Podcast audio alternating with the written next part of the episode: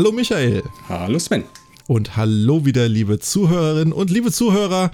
Willkommen zur zweiten Staffel, Folge 1 des Rocky Beach Podcasts Beachcast. Und ja, ich freue mich ganz besonders, dass es heute wieder losgeht mit auch einem ganz tollen Fall, den der liebe Michael sich ausgesucht hat. Michael, worum geht's denn heute? Genau, heute besprechen wir die schwarze Katze. Und das ist für mich ja eine besondere Folge oder die Folge, die ich mir ausgesucht habe, heute zum Besprechen, geht es mir ein bisschen um die Atmosphäre. Also wir haben hier eine gemütliche Zirkusatmosphäre, eine Jahrmarktsatmosphäre. War natürlich stellenweise ein bisschen übertrieben, aber es ist doch eine gewisse Wohlfühlatmosphäre. Und ich mag ja Ermittlungen in Rocky Beach. Und wir haben hier auch eine, ja, eine Enttarnung, wir haben Ermittlungen vor Ort. Es ist eine durchgehende spannende Folge. Und ich hatte früher immer das Gefühl, wann ist so mitten bei? Also die drei Detektive nehmen einen mit und ich konnte so miträtseln. Mhm. Ich wurde abgeholt und ja, es ist ähm, eine sehr schöne Folge. Ich habe die tatsächlich auch mehrmals gelesen, das Buch, und mhm. auch öfters gehört. Und es ist auch noch einer der Folgen, also der Bücher, die ich von meiner Mama bekommen habe. Ich habe die ersten Bücher, die äh, von meiner Mutter geerbt bekommen. Die hatte damals auch die drei Fragezeichen gelesen, sogar als Mädchen. Das ist ja eigentlich eher was. Doch, schon untypisch. Das ist gewesen, untypisch ne? zu der ne? Zeit, ja. Eigentlich schon, genau. Und ja, das ist so ein bisschen die Erinnerung, die ich halt mit dem Fall habe. Ja, sehr schön. Also ich habe die auch als Kind sehr oft gehört. Wir hatten die Kassette auch und oder beziehungsweise haben sie auch immer noch. Und ich kann eigentlich auch nur das unterschreiben, was du schon angesprochen hast, diese Zirkusatmosphäre, die wirklich ja durchgehend ist, ist ganz toll umgesetzt, finde ich.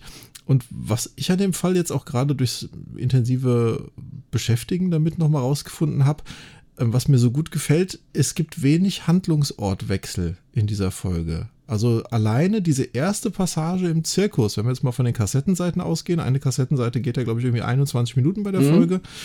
Ich glaube, allein elf Minuten sind eine Szene durchgehend auf diesem Zirkusplatz direkt am Anfang, also oder noch, noch länger oder 13 oder irgendwas. Also wirklich äh, eine richtig lange Passage hat man auch nicht so oft bei den drei Fragezeichen. Und deswegen habe ich die, glaube ich, auch als, als äh, Kind auch oder auch als Jugendlicher später äh, gerne mal zum Einschlafen gehört, weil das, da, mhm. da war keine Hektik drin. Ne? Das ging ja. alles so relativ gemischt. Klar geht es am Anfang mit diesem Dieb los und dem, dem, dem, Raub der Katze, das ist mal ein bisschen Action. Aber ansonsten, ähm, also geht die Folge so ich will es nicht sagen, die dümpelt vor sich hin, das ist so negativ, aber du weißt, was ich meine. Ne? Hm, also das ist so, genau. so, eine ganz ruhige Geschichte, da erzählt, wird ein bisschen was erzählt, dann wird äh, äh, dann kommen die auf einmal drauf, ach ja, und die Katze und jetzt holen wir mal das und hier und da. Klar, da gibt es auch noch mal ein bisschen Action mit dem Löwen, aber auch das ist ja gemächlich erzählt eigentlich im mhm. Hörspiel. Ne? Also hat mir auch damals schon richtig gut gefallen. Ja. Wobei ich auch am Anfang direkt fand, dass das ein bisschen komisch ist, aber da kommen wir dann gleich drauf, wenn, wenn genau, wir den Inhalt besprechen. Das stimmt tatsächlich. Aber du hast ein richtig schön, schönes Stichwort gesagt, es geht gemütlich los, es ist ja. eine lange Zeit, man kann ankommen auf, auf, auf, auf mhm. diesem Zirkus und ist auch vom Erzähler her sehr schön eingesetzt. Es ist nicht alles tot geredet vom Erzähler, sondern man erlebt ja auch, wie du eben schon sagtest, auch mit dem Löwen die Szene. Da spricht ja einer der Detektive halt mit sich selber, ja, hm, Ratsche, alles ruhig und sowas. Und das, finde ich, bringt auch zur Atmosphäre bei und lässt auch so diese, ja, diese langweiligen Erzählertexte einfach weg. Also Erzähler ist und bleibt ja für mich wirklich jemand, wenn etwas beschreiben soll, was man nicht sehen kann, weil es ist ja kein Film, dann braucht man quasi mhm. einen Erzähler. Oder wenn er, sag ich mal, so ein paar Szenen verbindet, also wenn man jetzt von A nach B fährt, da kann man ja schlecht irgendwie schreiben. Man kann natürlich mit dem Fahrrad klingeln oder mit den Pedalen, was man in anderen Folgen so hört, kann man ja eigentlich sehr schön überbrücken. Aber da ist durchaus ein Erzähler schon, schon wichtig. Ja, wozu man hier auch teilweise hat, dass die Erzählertexte die Fingerzeige aus den Büchern sind. Ne, genau, die vorgelesen das, werden. Und weil, ach, das die mag ich sowieso. Weiter wird nichts erzählt als vom Erzähler. Ne? Das, das wird dann schon als Übergang quasi irgendwie so genommen, ein bisschen. Ja. ja, wir haben ja in der letzten Folge der letzten Staffel mit William Arden die ganze Staffel beendet. Wir starten auch wieder mit William ja. Arden, denn der hat die Geschichte wieder geschrieben hier. Auf jeden Fall. Ich hatte in der Vorbesprechung gesagt, eben zu dir, ich bin ja gar nicht so ein fixiert auf gewisse Autoren. Mhm ich, wenn mir eine Geschichte gefällt, dann ist das eigentlich auch egal, von wem die geschrieben wurde. Ist. Aber William Arden ist für mich schon, finde ich, mit auffällig, dass es einer meiner Lieblingsautoren von der damaligen Zeit ist. Der hat auf jeden Fall sehr, sehr gute Fälle geschrieben. Ne? Also er hat ja insgesamt 14 Bücher für die drei mhm. Fragezeichen äh, verfasst zwischen 1968 und 89. Darunter zum Beispiel den Teufelsberg. Finde mhm. ich auch eine ganz tolle Folge, die wir unbedingt mal besprechen müssen. Auf jeden Fall Äh, den Phantomsee, das Aztekenschwert, der Doppelgänger, der rote Pirat, Riff der Haie und Gold der Wikinger zum Beispiel auch noch. Ja. Also ist jetzt kein Fall dabei, der mir nicht gefällt eigentlich. Ne? Nö. Ja, und der hat ansonsten für die Zuhörer, die vielleicht die letzte Folge mit dem Automater noch nicht gehört haben, hoffentlich, wird hoffentlich noch nachgeholt dann. äh, noch kurz die Infos, also er hat zwischen 1924 und 2005 Mhm. gelebt und hat auch immer wieder mal mit oder unter diversen Pseudonymen geschrieben. Also hat nicht immer als, als William Arden geschrieben, auch, also der äh, bürgerlich hieß er ja Dennis, Dennis Lünz. Lünz oder Hm? Leinz. Dennis Lünz, ja, oder irgendwie. Lünz, genau, ja, also wie, je nachdem, wie man es ausspricht. Ne? Und ja, er war aber auch als Autor außerhalb der drei Fragezeichen recht aktiv dann. Ist ein recht frühes Buch, glaube ich. Ja, 1970, glaube Ja. ich, das Original, ne? äh, als Folgen Nummer 13 in den Originalen. In Deutschland dann ein Jahr später auf den Markt gekommen, 1971, als Buch Nummer 7, also Roman Mhm. Nummer 7 aus der Reihe. Und das Hörspiel hat tatsächlich noch ein bisschen länger gedauert, 1979 dann erst. Und da ist es die Nummer 14. Und bei dem Originaltitel, der da lautet Alfred Hitchcock and the Three Investigators in the Secret of the Crooked Cat, ist ganz witzig. Also ich habe bei mir an der Stelle einen Tippfehler in meinem Buch. Okay. Ich habe die, warte, lass mich gerade mal gucken, ich glaube die siebte Auflage. Ja, siebte Auflage. Und bei mir steht drin Alfred Hitchcock and the Three Investigators in the Secret of the Crooked Cat. Okay. Also, wobei auch, auch auf der Tastatur, also D und K liegen noch nicht mal irgendwie ansatzweise beieinander, dass man sagen könnte, das war irgendwie ein Tippfehler oder sowas. Ne? Aber The Crooked Cat habe ich so noch nicht gehört. Das, das, das gibt es tatsächlich nicht. Ja. Ja, ganz witzig ist aber, dass äh, das Wort äh, crooked äh, eine Doppelbedeutung hat. Ne? Also zum einen heißt das entweder buckelig oder gebeugt, also so wie es So auch diese ich das Katze auch. Hm, beschreibt. genau. Ne? Und es bedeutet aber tatsächlich auch betrügerisch. Stimmt. Jetzt, wo du es sagst, ja. Also eine, eine sehr schöne Doppelbedeutung finde ich hier in dem Episodentitel. Aber ich finde auch beide Titel, sowohl die deutsche als auch die englische Bezeichnung, finde ich sehr bezeichnend Ja. und sehr passend für Ja. diesen Fall. Genau. Ja, das Cover finde ich genauso toll, muss ich sagen, von der Algarasch. Es, also es zeigt ja, ich sag mal, eine schwarze Katze. Es ist ja. Ja. eigentlich nicht die, die wir in der Geschichte haben. Die wird ja schon sehr explizit und ausführlich beschrieben, wie die denn jetzt aussieht. Und das ist ja, ich sage jetzt mal wirklich in Anführungszeichen nur ein Bild von einer normalen schwarzen Katze, was ich aber ultra gut finde. Also mir gefällt das richtig gut, auch so dieser Farbkontrast mit dem, mit dem lila Hintergrund. Finde ich richtig schön gemacht. Ähnlich wie beim Ameisenmensch zum Beispiel. Ne? Das passt ja irgendwie auch überhaupt nicht so zum Inhalt der Folge, zumindest wenn man den englischen Originaltitel nimmt, Ja, wo es ja eher um eine Vogelscheuche geht. Ne? Korrekt, die Ähm, Vogelscheuche. aber auch diese, diese Zeichnung dieser Ameise finde ich auch super gut gemacht. Also, Also- und hier bei der Katze habe ich das genauso. Also. Es ist wirklich sehr schön gezeichnet, es ist eher realistisch gezeichnet, gar nicht so Eiger Rasch typisch, weil die auch eher so ikonisch auch manchmal zeichnet. Also wenn man an Teufelsberg denkt, das ist ja schon sehr ja, äh, rechteckig ikonisch gezeichnet. Genau. Und ähm, ja, also es ist eine Katze, die passt. Dann natürlich nicht, wie du schon sagtest, nicht beschrieben wie im, im, im Hörspiel. Und ich hatte, ich, ich hatte eher rosa Hintergrund gesagt, lila, aber ähm, Ja, Ja, ich habe das mir immer mal sagen lassen, Jungs, Jungs haben eher das Problem mit lila und rosa irgendwie Okay. immer zu unterscheiden. Für mich sieht es eher ein bisschen lila aus, aber okay. Es ist, ist ein Mischton aus rosa und lila vielleicht, ne? Äh, Gibt es da nicht auch verschiedene äh, Cover? Ich habe jetzt diesmal tatsächlich gar nicht. Äh, Also, was wir auf jeden. Fall haben, ist, dass in der, du hast wahrscheinlich die Erstauflage von dem Buch, ne? Ja, ich habe aber auch die klassische Katzen, Katzen, das Katzengedöns, ja. Ach so, weil ich hatte jetzt gesehen, dass in den Auflagen 1 bis 6 tatsächlich ein etwas anderes Bild von der, einer Katze, die jetzt eher der Beschreibung im Buch Ja, ähnelt, ich, ich meine äh, nämlich auch sowas im Kopf zu haben, beim, bei, bei der Recherche auch gesehen zu haben, aber ich habe Also die so einen tatsächlich. richtigen Buckel hat, das Auge zugekniffen und so Ja. äh, Zähne fletscht und sowas. Ne? Also das äh, wird tatsächlich auch verwendet. Ja. Und im Amerikanischen hat man noch mal ganz andere Bilder. Also da habe ich jetzt zwei Veröffentlichungen gefunden. Ähm, das eine ist, wie der Dieb quasi mit der Katze gerade am Weglaufen ist. Man sieht ganz im Hintergrund wirklich richtig sehr schön gezeichnet, finde ich, diesen ganzen Jahrmarkt, der sich da um diesen Zirkus rum aufgebaut hat. Und die Jungen laufen dem Dieb jetzt gerade hinterher. Also tatsächlich so eine richtige Szene aus dem Buch auch. Ne?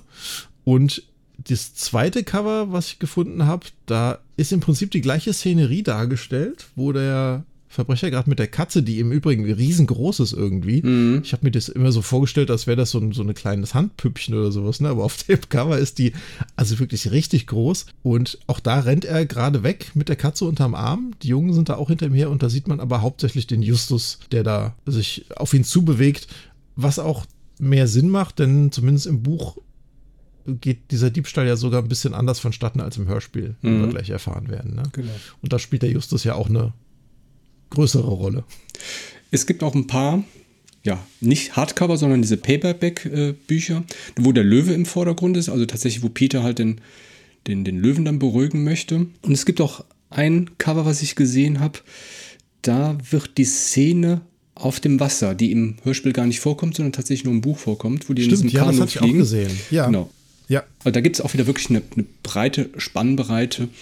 Aber da muss ich ganz ehrlich sagen, da bin ich tatsächlich eher klassisch eingestellt. Also ich finde das mit der Katze schon passender. Ja, für die, muss ich auch sagen. Szene, ja. genau, ja. Also auch als, als ja inzwischen irgendwie Sammler von diesen Büchern, ich möchte die dann auch wirklich alle als Hardcover mit dem Schutzumschlag hm. und mit der Originalzeichnung irgendwie im Schrank stehen haben. Ja, ja dann begeben wir uns noch mal in den Fall und wir haben natürlich auch in dieser Staffel wieder für euch, wie immer, einen wunderschönen Einspieler vorbereitet von unserer Julia, die uns mal die Klappentexte vorlesen wird. Und wir beginnen mit dem kurzen äußeren Klappentext, wenn man das Buch quasi ja, in der Buchhandlung mal so aus dem Regal zieht und sich mal so anfängt durchzulesen. Worum geht es denn hier in dem Fall? Die drei Fragezeichen und die schwarze Katze. Das verspricht der äußere Klappentext des Buches. In einem kleinen Wanderzirkus wittern die drei jungen Detektive Peter, Bob und Justus ihren neuesten Fall. Denn wenn ein finster aussehender Mann mit Gewalt eine hässliche Stopfkatze an sich bringen will, sie stiehlt und am nächsten Tag per Zeitungsanzeige weitere Katzen sucht, muss doch etwas dahinter stecken. Ja, ist kurz und prägnant erzählt. Die ersten fünf bis zehn Minuten eigentlich so der Geschichte. Ne? Gefällt mir sehr gut, muss ich sagen. Man hat irgendwie alles drin: den Zirkus, den Katzendiebstahl, so dieses Mysterium des Suchens, eben dieser Katze, äh, so der, der aber ganz offiziell in der Zeitung ja irgendwie angepriesen wird. Ne? Also fand ich, fand ich schon sehr cool, sehr ansprechend, den Text. Ja, kann ich unterstreichen. Also konkret auf den Punkt gebracht, das mit der Katze, Zeitungsanzeige, das Geheimnis, also da, das ist schon ein spannender Klappentext. Da würde ich gerne weiterlesen, ja. Ja, genau. Ja, dann schauen wir jetzt mal, wenn wir das Buch aufschlagen, was der lange Klappentext oder die lange Inhaltsangabe sozusagen uns hier verspricht.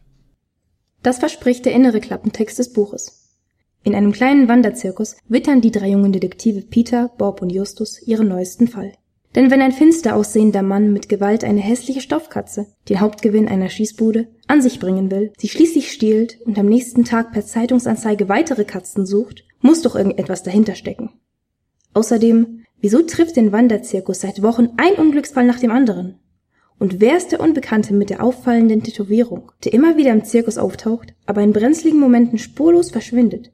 Justus und seine Freunde setzen sich ihm und der gestohlenen Katze auf die Spur und lassen sich beinahe auf eine falsche Fährte jagen. Nach aufregenden Fehlschlägen gelingt es ihnen aber schließlich doch, das Geheimnis der schwarzen Katze zu lüften und in letzter Minute einem raffinierten Verbrecher die Maske vom Gesicht zu reißen. Im wahrsten Sinne des Wortes. Ja, hier habe ich mich tatsächlich gefragt, taucht denn dieser Mann mit der Tätowierung immer wieder auf in dem Buch? Eigentlich ja nicht, oder? Weil diese Tätowierung, die sehen sie ja irgendwie auch nur einmal, als sie ihn dann die Katze da verkaufen. Sie sehen das tatsächlich, ja, wenn, genau, als er die Katze verkauft, also die Katze dann verkaufen. Aber ich glaube, die Tätowierung, die ist schon allgegenwärtig, zumindest wenn die mit, mit einem Kommissar sprechen oder wenn die insgesamt ja. über den Fall reden. Also ich glaube, die Tätowierung kommt schon häufiger vor. Und ja, äh, ja wie gesagt, das ist auch ein guter Klappentext, knapp. Äh, da geht nur ein bisschen auf die Unglücksfälle, geht es ja dann noch ein.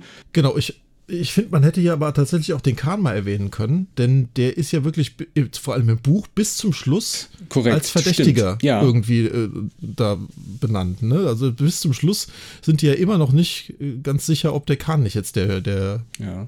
der Dieb ist. Ne? Gut. Und ich finde, also der letzte Satz, dieses, die Maske im wahrsten Sinne, das ist vielleicht schon so ein bisschen zu viel verraten, ne? dass es da wirklich um eine Maskierung dann geht. Das stimmt schon, also ne? da geht es schon weiter rein. Aber ich glaube, wenn man die Geschichte nicht kennt, dann fällt das auch gar nicht so, in, so, ins, so ins Gewicht. Ne? Nein, nein, nein. Ach, bis, bis man zu Hause ist und bis, bis man an der Stelle am Ende ist, hat man das eh wieder vergessen, was seit der Inhaltsangabe stand vielleicht. Dann ist das ja auch nicht so schlimm, ja.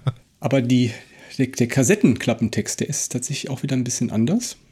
Zumindest was ich gesehen hatte, es ist ähnlich wie das Buch im Innenklappentext.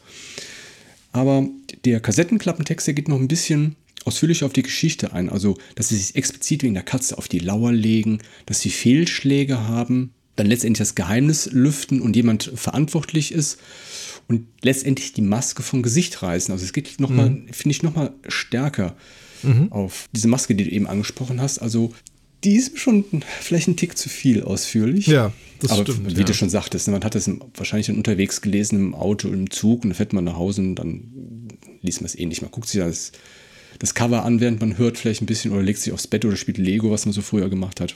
Richtig. Und wenn man zumindest so wie ich so eine Lesekultur hatte, dass man jetzt eh nicht das Buch an einem Stück als Kind verschlungen hat, mhm. sondern hat man mal ein Kapitel gelesen, hat man drei Tage wieder nicht gelesen, dann konnte das schon mal zwei, drei Wochen dauern, bis man so ein Buch durch hatte. Zumindest bei mir. Ja, worum geht es denn allgemein in dieser Folge? Was ist denn das der Inhalt?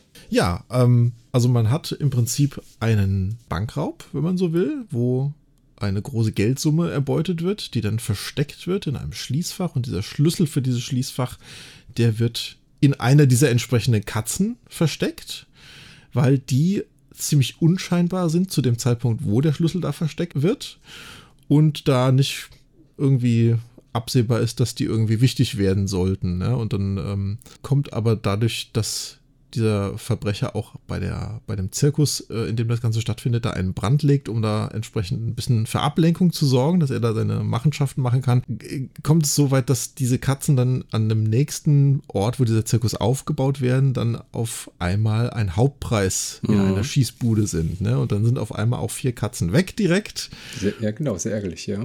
Und das ist natürlich sehr ärgerlich und äh, ja, dann muss dieser Verbrecher natürlich versuchen, die die Katze zu finden, in der der Schlüssel wieder ist. Das ist eigentlich so die, die grobe Rahmenhandlung. Das macht er zum einen auf illegale Weise, teilweise aber auch auf offiziellen Weg, indem er dann in der Zeitung eine, ganz einfach eine Annonce aufgibt und mhm, sagt, ich suche genau. jetzt hier Katzen, die so und so aussehen, ja. Und ja, die drei Fragezeichen schlittern da ja eher so äh, mal wieder so ein bisschen durch Zufall rein, ne, weil sie einfach bei dem Zirkus, bei dem das alles passiert, was abliefern sollen für Onkel Titus. Und ja, also ich habe natürlich nicht mehr ansatzweise irgendwelche verbrecherischen Instinkte, sonst irgendwas, aber ich könnte mir schon sehr gut vorstellen, also es ist, das ist, finde ich, also ich könnte mir schon vorstellen, dass das eine realistische Geschichte ist. Also wenn ich mir jetzt vorstelle, ja. ich habe jetzt irgendeinen Bankraub und habe das ins Schließfach äh, eingepackt, mein, mein, mein, meine Beute und komme dann er ist ja auch ein bisschen unter Druck, der Dieb, ne, wenn er dann ja, ins Zirkus kommt. Ja, wo kann ich das sehr schnell verstecken? Ah ja, das, das passt ja. Also das finde ich, ja, es ist, es ist nachvollziehbar. Ich finde die Idee auch total gut gemacht, einfach, ja. ne? weil er ist ja Mitglied bei diesem Zirkus quasi, zumindest temporär zu dem mhm. Zeitpunkt. Er ist ja kein festes Mitglied des Ensembles, aber ist ja, ich sage es mal, eingekauft irgendwie für eine gewisse Anzahl von Shows, wo er dann sein, sein Geld da irgendwie kriegt. Und ähm, der kennt das dann aber so gut, dass er da schon genau weiß, wo er da jetzt was verstecken kann, was jetzt nicht sofort jeder findet. Ne? Genau. Ja, magst du uns mal ein bisschen was über die Personen der Geschichte hier erzählen? Ja. Es gibt ja auch gar nicht so viele eigentlich wieder, ne? Ja, richtig. So viele gibt es tatsächlich gar nicht. Wir haben einmal den Andy Carson, der ist sozusagen Schießbodenbesitzer von diesem Zirkus, von diesem Jahrmarkt. Und er ist trotz seiner sozusagen Gegenwehr seiner Großmutter, äh, ist er zu seinem Vater gezogen, zum Zirkus und ja, liebt das Zirkusleben sozusagen. Da kommen wir auch später ein bisschen äh, auf die Geschichte oder die Beziehung mit der Großmutter kommen wir noch drauf zu genau, sprechen. Ja. Dann der Vater von Andy, das ist Mr. Carson. Ich glaube, den Vornamen kennt man gar nicht. Also der ist mir gar nicht nee, jetzt beim Lesen auf, aufgefallen. Nee. Also mir auch nicht, von daher würde ich sagen, der wird nicht genannt, ja. Genau. Das ist quasi der Direktor des Zirkuses, der, oder vom Jahrmarkt Carson. Ja. Dann haben wir den Kahn, den Kraftmenschen. Der tritt im Zirkus auf unter kann man eigentlich schon sagen. Ne? Die meisten kennen ja. die Geschichte unter falschem Namen. Ich würde sogar sagen, alle kennen die Geschichte. Sozusagen, genau, ja. Und ja, er gibt ja vor, dass er halt, ja, ein berühmter Artist ist, aber der will ja gar nicht ähm, in so einem unbedeutenden Zirkus, wie es ja mhm. beschrieben wird, seinen wahren Namen offenbaren. Und ist aber auch zeitgleich der Sicherheitsbeauftragte des Zirkus. Ja. Das zumindest die ja, Geschichte. Hintergrund, das ist Paul Hartney, das ist sein richtiger Name. Und er ist Privatdetektiv tatsächlich. Und er hat einen Auftrag oder eine Aufgabe bekommen von der Großmutter von, von Andy. Und zwar ihn mich so ein bisschen ja, zu beobachten oder zu beschützen und schauen, ist der Zirkus überhaupt das richtige Umfeld für den Enkel. Mhm. Wobei der auch am Ende, zumindest im Buch, werden wir dann ganz am Ende auch sehen, ja wieder eine tolle Wendung macht, der Charakter. Ne? Auf jeden Fall, aber das verraten wir später. Das verraten wir später erst, ja. Genau. Ja, Hauptkommissar Reynolds kommt vor, möchte ich nur mal erwähnen, das ist ja einer ja, mit der Hauptdarsteller. Mhm. Dann haben wir noch Mrs. Motor und ihr Sohn Billy. Der Billy hat eine der Katzen gewonnen, die wohnen ja ein bisschen außerhalb von dem Zirkus. Da werden wir auch gleich nochmal in die Geschichte, in die Handlung reinspringen. Da haben wir Ivan und Ratscha. Ratscha ist der Löwe, Ivan ist der Löwen, Löwendompteur. Und letztendlich, ja, in Anführungszeichen, den Dieb oder halt der Künstler, den er halt vorgibt, der einzigartige Gabbo, der sogenannte Fliegenmensch. Genau. Und mehr gibt es auch nicht. Nö. Mehr braucht die Geschichte aber eigentlich auch ja. nicht. Ne? Hast du denn einen Auftraggeber gefunden oder wer beauftragt denn die drei Fragezeichen? Ja, sie wollen ja vehement eigentlich, dass Mr. Carson sie beauftragt, die Vorkommnisse im Zirkus mhm. ein bisschen zu klären. Der ist da aber strikt dagegen. Man erfährt auch gar nicht so richtig, warum. Ne? Der ist einfach nur irgendwie dagegen, dass da jetzt Kinder irgendwie ähm, mhm. anfangen, da zu ermitteln und es gibt jetzt hier nichts zu ermitteln, so nach dem Motto, und jetzt habt ihr hier ein paar Freikarten gekriegt, jetzt ist aber auch gut. Jetzt, Danke genau. für eure Hilfe. Ne? Ja. Und im Endeffekt ähm, erfahren die drei Fragezeichen dann ja durch Bobs Recherche, dass da im Zirkus einiges im Argen ist. Und zumindest der Andy, der da kommt, der ist da auch nicht sehr glücklich mit, dass sein Vater die da so mehr oder weniger abgespeist hat und jetzt die nicht ermitteln lässt, weil er weiß, dass da was im Argen ist. Deswegen ja. würde ich sagen, eventuell ist er, der Andy Carson, so ein bisschen der Auftraggeber. Zumindest hilft er ihnen so, dass sie da freie Hand haben, irgendwie sich mal da umzugucken im Zirkus. Ja. Ne?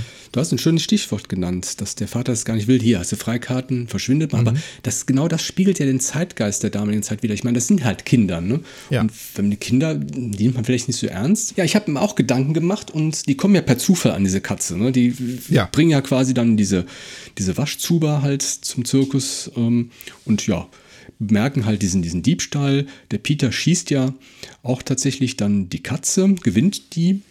Und ich bin auch der Meinung, dass eventuell der Andy so ein bisschen der Auftraggeber sein könnte. Aber beim Buchlesen habe ich mir nochmal überlegt, vielleicht ist es doch irgendwie der Mr. Carsten, weil indirekt, also nicht, vielleicht nicht beauftragt, aber der ermutigt ja schon die drei zu ermitteln oder zumindest zu schauen, warum ist der Löwe freigelassen worden. Vielleicht kann man das auch so mhm. indirekt ja als Auftraggeber sehen, vielleicht nicht für die ganzen ja, Vorkommnisse im Zirkus oder auf dem Jahrmarkt, die da so passieren, ja, aber ja. hinsichtlich des Löwen, da hat er schon eindeutig im Buch zumindest gesagt, im Hörspiel kommt das gar nicht so vor. Mhm. Ja. Ich schaue, wie kann das sein? Wie ist der Löwe freigelassen worden? Und Justus hat ihm ja auch gezeigt, diese, diese ähm, Kratzer am Schloss. Also ich glaube, der ist da schon ein bisschen misstrauisch. Also es kommt vielleicht im Buch ein bisschen ja, eindeutiger vor als tatsächlich im Hörspiel. Mhm. Aber man kann, denke ich, schon sagen, es gibt jetzt nicht wirklich den Auftraggeber, der Nein, zu denen genau, hingeht und sagt, nicht, hier, nee. ich habe das Problem, nee. ermittelt jetzt bitte mal und guckt, was da ja, ist. Ne? Also die, das ist es definitiv. Genau, die zeigen, glaube ich, die Karte schon dem Andy, aber halt einfach nur ich glaube, den Mr. Carsten sogar auch. Oder, oder? Mr. Carsten auch? Oder? Mr. Carsten. Das, ja, und äh, der sagt doch auch hier sogar, die Polizei misst unsere Arbeit irgendwie Bedeutung und zeigt ihm doch diese anderen Stimmt, richtig, Mr. Reynolds genau. noch. Ne? Okay. Mit, Gut, äh, dann schauen wir das in der Besprechung gleich mal genauer. Dann habe ich das nicht mehr so im Kopf. Ja, Besprechung. Gehen wir in, die Haupt, äh, in den Hauptteil ja. unserer Folge. Magst du mit der ersten Szene mal anfangen? Ist Gerne. ja deine Geschichte sozusagen, genau. die du dir ausgesucht hast. Ja, der erste Block sozusagen Willkommen im Zirkus. Die drei Fragezeichen sind auf dem Zirkus angekommen. Man hört so richtig schon die Atmosphäre, den Jahrmarkttool. Bob trägt ein bemaltes Fass, was sehr, sehr schwer ist. Das haben die drei Detektive zuvor auf dem Schrottplatz schön bemalt, restauriert und Justus korrigiert ihn natürlich ne, in seiner Art und Weise, wie es auch schön Ganz ist. Typisch, Ganz genau. typisch, genau. Das ist aber kein Fass, sondern ein Podest für den Löwen Ratscher. Er sagt es auch so richtig so schauspielerhaft. Ja, so inbrünstig. Inbrünstig, auch, ne? ja, genau. Also, ja, ich nochmal ein kleiner Einschub. Man merkt auch früher, diese Jugendlichkeit hat denen auch gut getan, den Hörspielsprechern. Also heutzutage, ja. die sind erwachsen. Ich meine, sie sind ein bisschen älter als wir, und ihnen das vielleicht auch manchmal zu professionell. Mhm. Aber gut. Ja, die drei Detektive treffen dann auf den Ivan, auf den Großen. Der ist halt sehr begeistert von dem Podest. Der findet die richtig schön und er findet die so toll, dass er die direkt zur Löwenschau einlädt. Man muss verstehen, dieser Zirkus hat ja noch so ein bisschen Rahmenprogramm. Und das ist ja in Amerika ein bisschen üblicher als in Deutschland. Aber bei einigen Zirkussen, auch hier in Deutschland, es gibt diesen Flickflack zum Beispiel, das ist so ein Artistenzirkus. Ja. Das ist auch so ein bisschen drumherum, so ein Trubel, da gibt es ein Karussell und sonst irgendwas.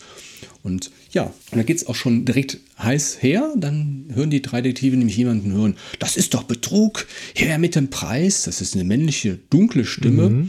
Und dann einen Jungen um Hilfe schreien. Und da ist natürlich die Frage, warum ruft die, äh, diese, diese, diese unbekannte Stimme das? Hm, hat er denn nicht alles erfüllt? Ne? Da kommt schon die ersten Rätsel auf, um diesen Ja. Preis zu bekommen. Die andere Stimme, das können wir da schon sagen, ich denke, da bist du auch meiner Meinung, das ist definitiv nicht Andy Carson, zumindest nicht der Nee, Darsteller. definitiv. Die ist viel zu jung. Ja. Also wirklich eine richtig kindliche Stimme. Ja. Ne?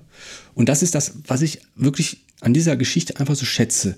Schön gemütlich der Anfang, dann kommt es zack auf zack. Es wird nicht großartig vom Erzähler beschrieben, ja, das ist, das ist monoton, sondern da geht es direkt zur Sache. Der Fall beginnt.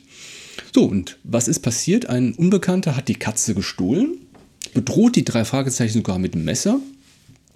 Aber das, das, das interessiert die gar nicht. Die folgen ihnen bis halt zum Wasser, bis zum Zaun und ja, da haben sie die Spur verloren. Da diskutieren die noch so ein bisschen, ja, wie der Dieb überhaupt verschwinden konnte. Und da ist wieder, ja, Justus hervorragend mit seinem Ausschlussverfahren. Er kann nur über den Zaun, denn das ist die einzige Lösung, auch wenn es unmöglich erscheint. Das ist Justus, wie er leibt und lebt. Das wird ja öfters sogar, glaube ich, irgendwie mal. Ich habe letztens irgendeinen alten Star Trek-Film gesehen, da wurde auch das irgendwie von Mr. Spock dann mal gesagt, so ähnlich. Ja, ne? Äh, stimmt. War, war das nicht irgendein Ausspruch von Sherlock Holmes aus irgendeinem Sherlock Holmes-Buch, dass der das ja, mal gesagt hat? Das ist ja diese Deduktion, die der Sherlock Holmes ja immer leib, liebt und lebt. Ja, hier gibt es wieder einen schönen Fingerzeig vom oder einen Erzählerbeitrag im Hörspiel. Und da wird auch jetzt die Katze erstmalig beschrieben im Hörspiel, wie die aussieht.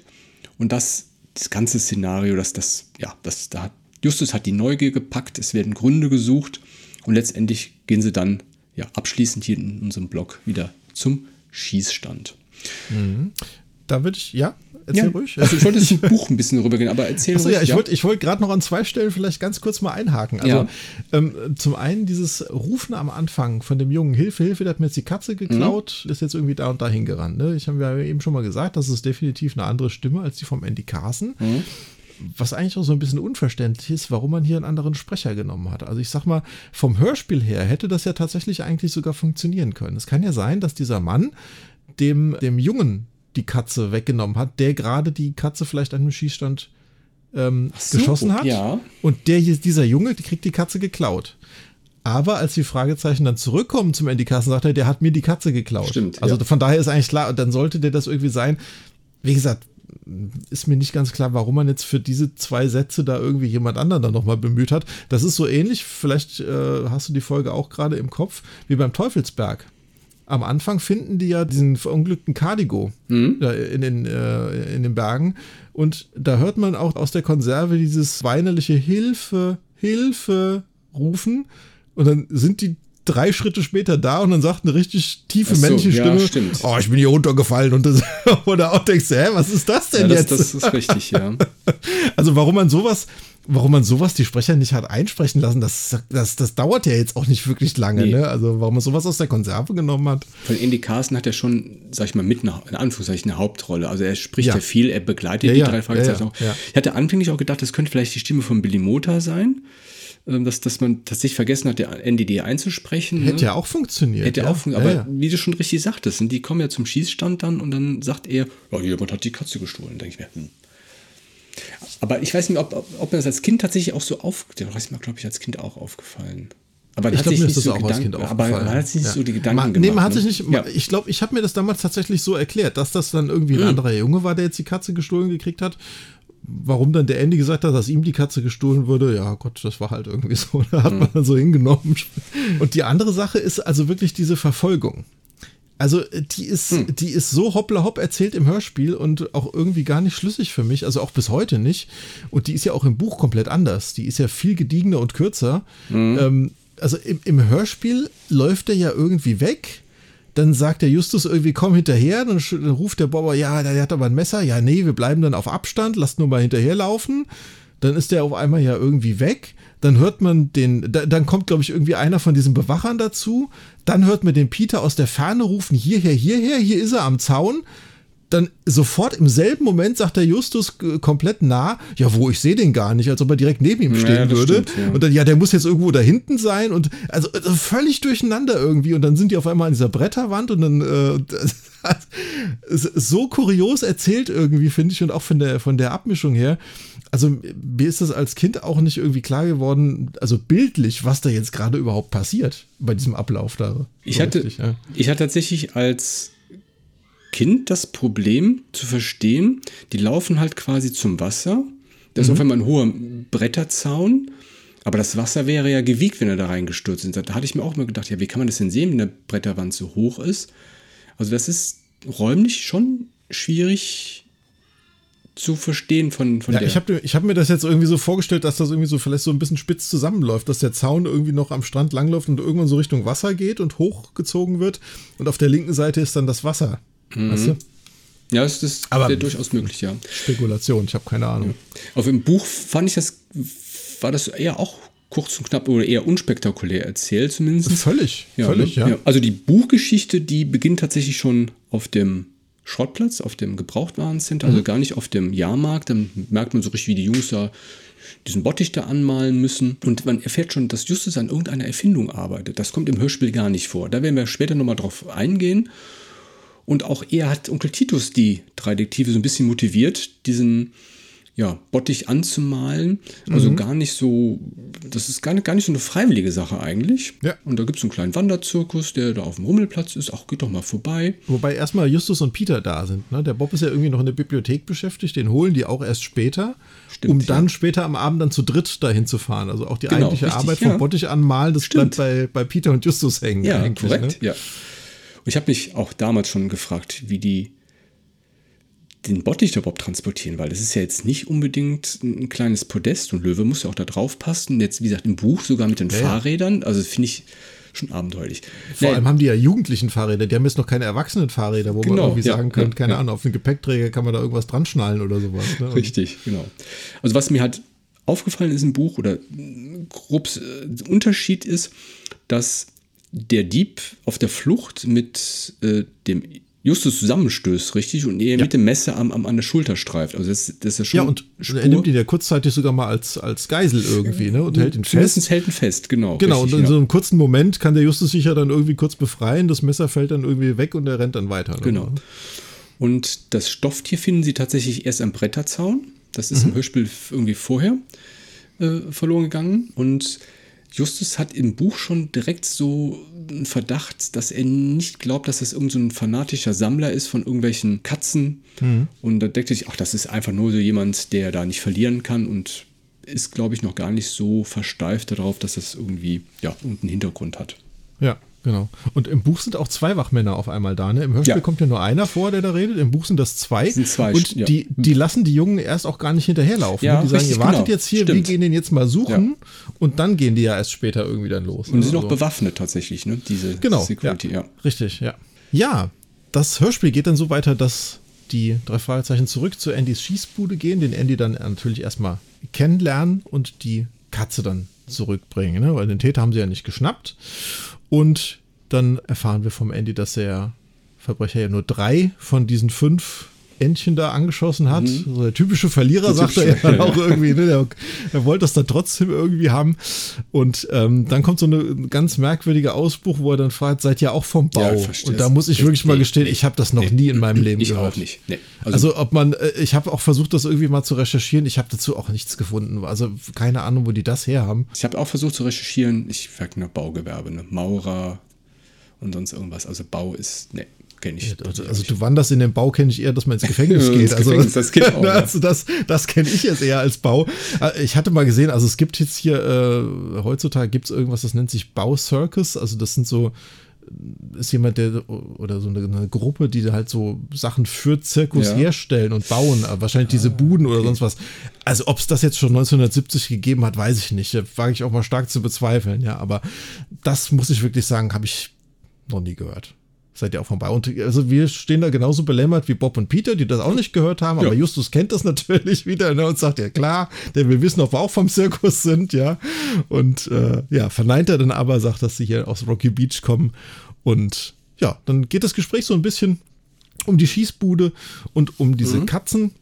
Wir erfahren dann, dass er vier von diesen Katzen da entsprechend schon ja, am Abend davor weggegeben hat aus seiner Bude. Das ist jetzt quasi die letzte Katze gewesen. Und davor hatte er wohl als Hauptpreis, das fand ich auch etwas kurios, lebende Schildkröten. Ja, das, nee. Also heute wird das nie, ich meine, nee. gut, vielleicht Ende der 60er, Anfang der 70er, da war so ein Peter. paar Sachen natürlich schon, weiß ich nicht, ob das ob das da so möglich gewesen wäre, fand ich aber auch grenzwertig sowas. Ja, also lebende Tiere da. Da wird sich heute sofort die Peter äh, melden. Also das, das, das. Ähm ja, nee, heute, heute sowieso nicht, ja. Und, ja. Und das hat er dann ja auch irgendwie äh, sein lassen, weil da irgendein Betrunkener hat ja diese Schildkröten dann gewonnen und da reingebissen, weil er gedacht hat, es wäre ein belegtes Brötchen.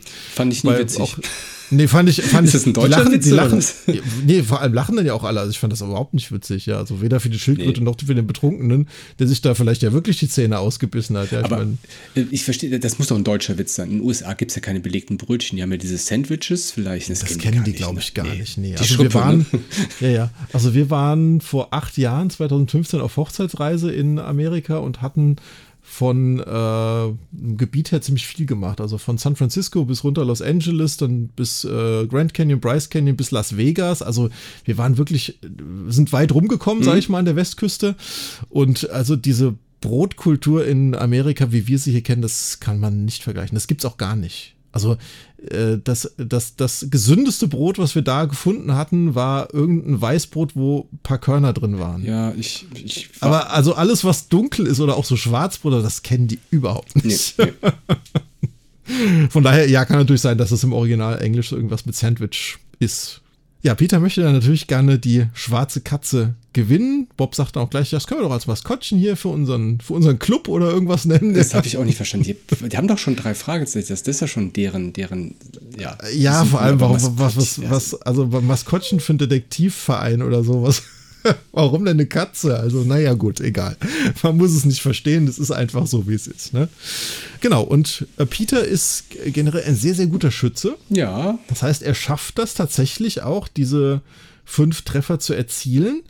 Wobei ich hier mal sagen muss direkt, ich finde diese Atmosphäre, die man da hört, ganz, oh ganz ja, toll umgesetzt von dem. Also das läuft super durch und auch das Schussgeräusch von diesem, von diesem ähm, ja, Schießbudengewehr mhm. ist es ja eigentlich, ne? Das ist toll gemacht. Das klingt wirklich auch wie so ein Schießbudengewehr klingt. Also es ist soundtechnisch ist wirklich, das ja. haben sie sehr gut gemacht, aber auch spielerisch. Das ist wieder so eine, diese Szenen, das hatte ich ja mal in, entweder in einem Interview gelesen oder tatsächlich in diesem offiziellen, ähm, wer ist das nochmal, dieser Hasch, dieser Bobcast. Hasch, Hasch, genau, Hasch ja. mhm. Das ist auch so eine Szene, die haben die, glaube ich, auch nicht so richtig abgelesen. Das, ist, das merkt man, das haben die gespielt, das, da hatten die ja. ihren Spaß, ihre Freude ja. dran auf jeden Fall. Ja, genau. genau.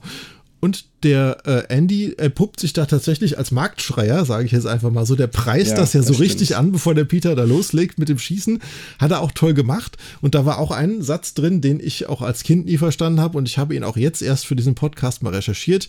Nur ein Schärflein und bahnfrei für deine Kunstfertigkeit. Und ich habe mich eben schon gefragt, was ist denn zum Teufel ein Schärflein? Und ich habe es jetzt recherchiert.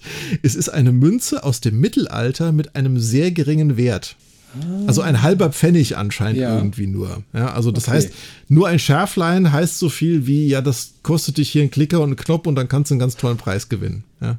Okay. Aber habe ich nie gewusst, habe ich jetzt auch erst recherchiert nee, da, hier für unsere Aufnahme. Gut zu wissen, da, da habe ich gar nicht drüber nachgedacht. Ach, schön. Genau. Ja, der Peter gewinnt dann auch diese Katze und Andy sagt dann so, das war mein letzter Hauptpreis, jetzt muss ich wieder was anderes nehmen. Ich habe ja noch so ein paar Mondmodelle, sind es glaube ich irgendwie in meinem Wagen und die will er dann holen und fragt dann den Peter und den Bob, ob, er die denn, ob die denn jetzt helfen wollen, ja. das irgendwie anzuschleppen. Also ganz ehrlich, ich würde auch lieber so ein Mondmodell gewinnen als so eine Katze. Ne? Ja, ja, vor allem also als, als Jugendliche so ein ja, Mondmodell ist cool. voll cool, oder? Ja, also, ja. Denke ich auch, ja. Der Justus äh, bietet sich dann freiwillig an, er passt auf den Stand auf und ist ja irgendwie, der klingt auch ganz fröhlich darüber, ne, dass er jetzt mal irgendwie was ganz anderes machen kann, dass er diese Bude da jetzt betreuen kann, während die anderen da die Sachen holen. Ja, ja ich meine, sein Onkel, Onkel kommt ja auch vom, vom, vom Zirkus, also der. Onkel Titus war äh, zeitweise mal Zirkusartist, genau. ja. Und es genau. ist ja auch so, dass er auch so ein bisschen, der war ja Jungdarsteller, ich glaube, der, der genießt das auch schon ziemlich. Ja, ja, ja, auf jeden Fall, genau. Ja, dann gibt es jetzt so richtig spannende Action sozusagen. Der Action eigentlich nicht, aber es wird spannend, sagen wir mal so, ja. Denn die drei Jungs laufen dann los zu Andys Wagen. Wobei, wenn man das Buch gelesen hat, dieser Wagen, der steht irgendwie auch direkt hinter der Bude, glaube ich, irgendwie. Ne? Also Korrekt, so weit, so, ist, nee, so weit nee, ist der Weg eigentlich auch nicht. Ne? Aber nee. gut, im Hörspiel hat man irgendwie so die Vermutung, okay, die müssen hier, weiß nicht, äh, 30 Meter weit laufen, aber, bis sie an dem Wagen sind irgendwo. Das, ne? das, das fand ich damals gar nicht so, also das konnte ich sogar nachvollziehen, weil ich war auch, ja, ja. ich war auch Kirmes ja. begeistert tatsächlich. Ich habe ja. auch immer angeguckt, wo die, und oft war ja tatsächlich so, ne, bei, uns, bei uns im Dorf, die Kirmes, die war sehr zentral und drumherum waren tatsächlich diese Wohnwagen. Also Mhm. Das, das ist schon nachvollziehbar. Aber tatsächlich im Buch ist das direkt, direkt dahinter, ja. Ja, weil da sagt er gegen Ende ja auch, nee, da, ich habe von meiner Bruder habe ich den, den Wagen irgendwie auch immer im Blick, wenn da mhm, irgendwie keiner genau. ist oder sowas. Das ist, ne, und naja, gut, egal. Also im Hörspiel ist der Wagen anscheinend ein bisschen weiter weg. Dann äh, laufen die da jedenfalls hin und Andy erkennt, dass auf einmal der Löwe Ratscher in der Nähe des Hauptweges irgendwo liegt.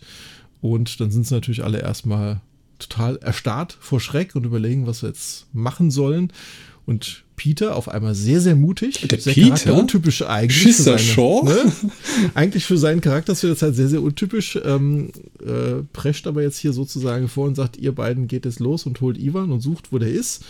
Äh, weil ich habe jetzt schon mal mit meinem Vater, der ja beim Film arbeitet, wir haben schon mal zusammen Aufnahmen mit Tieren gemacht und ich weiß so ein bisschen, wie man damit umgeht. Ne? Also bei einem Löwen, das muss man jetzt mal auch sagen, wir, wir nehmen ja mal an, die Jungs sind so 13, 14 vielleicht mhm. irgendwie, ne? Also das ist schon, mein lieber Mann, also das ist schon nicht, nicht so ohne, ja. Genau, und dann kommt eine tolle Passage, finde ich. Die anderen beiden äh, verschwinden dann, um Hilfe zu holen und dann kommt ja so ein kleiner Monolog von Peter, wie er den Ratscher mhm. beruhigt. Mhm. Man hört das auch, auch toll soundtechnisch gelöst, dass, dass der Löwe dann ab und zu, am Anfang knurrt er ja nur so ein bisschen mhm. auf einmal hört man so, so ein leises Schreien von dem Löwen und so ein Brüllen so ein bisschen, ne? Und dann sagt er, nein, setz dich wieder hin und alles gut und sowas, ne? Und dann hört man auf einmal den Ivan von hinten, Raja, genau. komm, ab in den Käfig wieder. Ganz toll gemacht auf jeden Fall. Den Sprecher mag ich generell sehr von Ivan. Ja. Den finde ich, find ich super. Richtig cool. Ja, und dann bedankt er sich auch direkt beim Peter, dass er da wirklich gute Hilfe geleistet hat und dass äh, da zu keiner Panik kommen konnte, wenn der Löwe da jetzt zum Beispiel zu den ganzen Besuchern da auf den Hauptweg gekommen wäre. Und ja, auf einmal ist auch Justus irgendwie da und äh, gratuliert auch direkt erstmal, dass das eine einmalige Leistung war vom, vom Peter. Also der hat das dann auf jeden Fall auch mitgekriegt. Und ähm, ja, dann überlegen sie, wie das denn sein kann, dass der Löwe überhaupt freigekommen ist aus mhm. seinem Käfig. Ne? Ich weiß gar nicht, ob die im Hörspiel erwähnen, dass da Kratzer am Schloss sind oder ob das nur im Buch gewesen ist. Da bin ich mir jetzt gerade ein bisschen unsicher. Also ich hatte mir tatsächlich notiert, Käfig offen, Kratzer am Schloss im Hörspielpassage. Das muss, muss da genannt werden. Hm? Gut, dann haben sie es vielleicht auch schon im, im, im ja. Hörspiel erwähnt. Genau, ja. Ähm, und dann wird natürlich überlegt, wer kann das gewesen sein und warum hat er das gemacht. Ne? Mhm. Also ähm, Justus kommt ja relativ schnell auch drauf, dass die Leute vom Zirkus wissen, dass der Ratscher jetzt nicht so gefährlich ist, weil der Andy das vorher schon mal gesagt hat. Also da ist schon so die erste Vermutung. Der hört sich aber gefährlich an. Der hört sich gefährlich an, richtig, ja. genau. Aber da ist schon mal so die erste Vermutung, das könnte durchaus auch jemand vom Zirkus gewesen mhm. sein und ja, der entweder verrückt sein muss oder voller Hass irgendwie auf andere Leute, irgendwie, der nur Schaden zufügen will irgendwo, ne? Andys Vater ist dann ja auch da, mhm. kommt er dann irgendwie dazu und bedankt sich dann auch nochmal und schenkt denen dann Eintrittspässe für den ganzen Platz. Und auf einmal merken die drei Fragezeichen, ja, die Katze, hm. wo ist die denn jetzt eigentlich? Ne? Die ist dann irgendwie verschütt gegangen. Dann äh, meint der Justus, ja, die hast du bestimmt irgendwie am Stand liegen lassen oder sowas. Gehen sie nochmal kurz zurück, aber die Katze ist tatsächlich dann verschwunden. Hm. Und Andy fällt dann ein, dass er noch eine kaputte in seinem Wägelchen hat. Die kann er haben, aber die muss er halt erstmal irgendwie flicken, weil die ist komplett irgendwie durch. Also die kann man so nicht mehr an die, an die Hand geben. Justus möchte natürlich gerne weiter ermitteln in dem Fall und bittet Mr. Carson dann auch, dass sie da entsprechend jetzt ja, ein bisschen Recherche anstellen mhm. dürfen. Zeigt auch die Visitenkarte und diese Karte da vom Kommissar Reynolds, Korrekt, dass ja. die Polizei auf Hilfe von Dritter immer irgendwie freudig reagiert, so nach dem Motto, ne? Aber Mr. Carson ist da ja sehr vehement, sagt, nee, hier gibt's nichts zu ermitteln, ihr habt jetzt hier Pässe gewonnen, jetzt ist aber auch mal gut, danke für eure Hilfe und so eine Suggestivfrage stellt er ja, glaube ich, so, ne? Ist das nicht irgendwie, äh, ist das nicht irgendwie Lohn genug dafür oder ist das nicht ein gutes Angebot oder irgendwie sowas, ne? Ja. Schon, aber er zeigt schon sein, er ist schon beeindruckt von dieser Polizeikarte. Also die Kombination, das stimmt, die macht das es. stimmt, ja. ja. ja, ja Kommt die heute überhaupt noch vor in den neueren? Also Ich Nein, gar nicht mehr. gar nicht mehr die Polizeikarte. Nein. ne? Jetzt, jetzt, äh, gut, das, das fände ich jetzt aber auch gar nicht so schlimm, weil inzwischen, Ja, stimmt, also ich ja. denke, nach, nach über 200 äh, Fällen sollten die, denke ich, so bekannt sein, dass da nicht mehr auf die Hilfe der Polizei irgendwie. Das gefällt mir aber sehr gut an den alten Folgen, muss ich auch Ja. sagen. Ne? Die haben zum einen diese Karte vom äh, Kommissar Reynolds, wo die sagen so hier, wir arbeiten auch mit der Polizei zusammen, die wissen, dass man uns vertrauen kann und dass wir gut sind. Die haben immer noch so ein bisschen so diese Hilfestellung vom Alfred Hitchcock in den alten Fällen, wo man merkt, das ist alles noch so im Begriff, groß zu werden erst. Ja, ne? Das ja. ist auch alles so in den Kinderschuhen im wahrsten Sinne des Wortes. Und wir haben noch so ein bisschen Hilfe von außen immer. Das, passt gefällt uns ja sehr ganz gut. Bevor wir zum, bevor, oder bevor du zum Buch kommst, eine Sache ist mir noch Du aufgefallen. darfst auch gern zum Buch was Ah, sagen.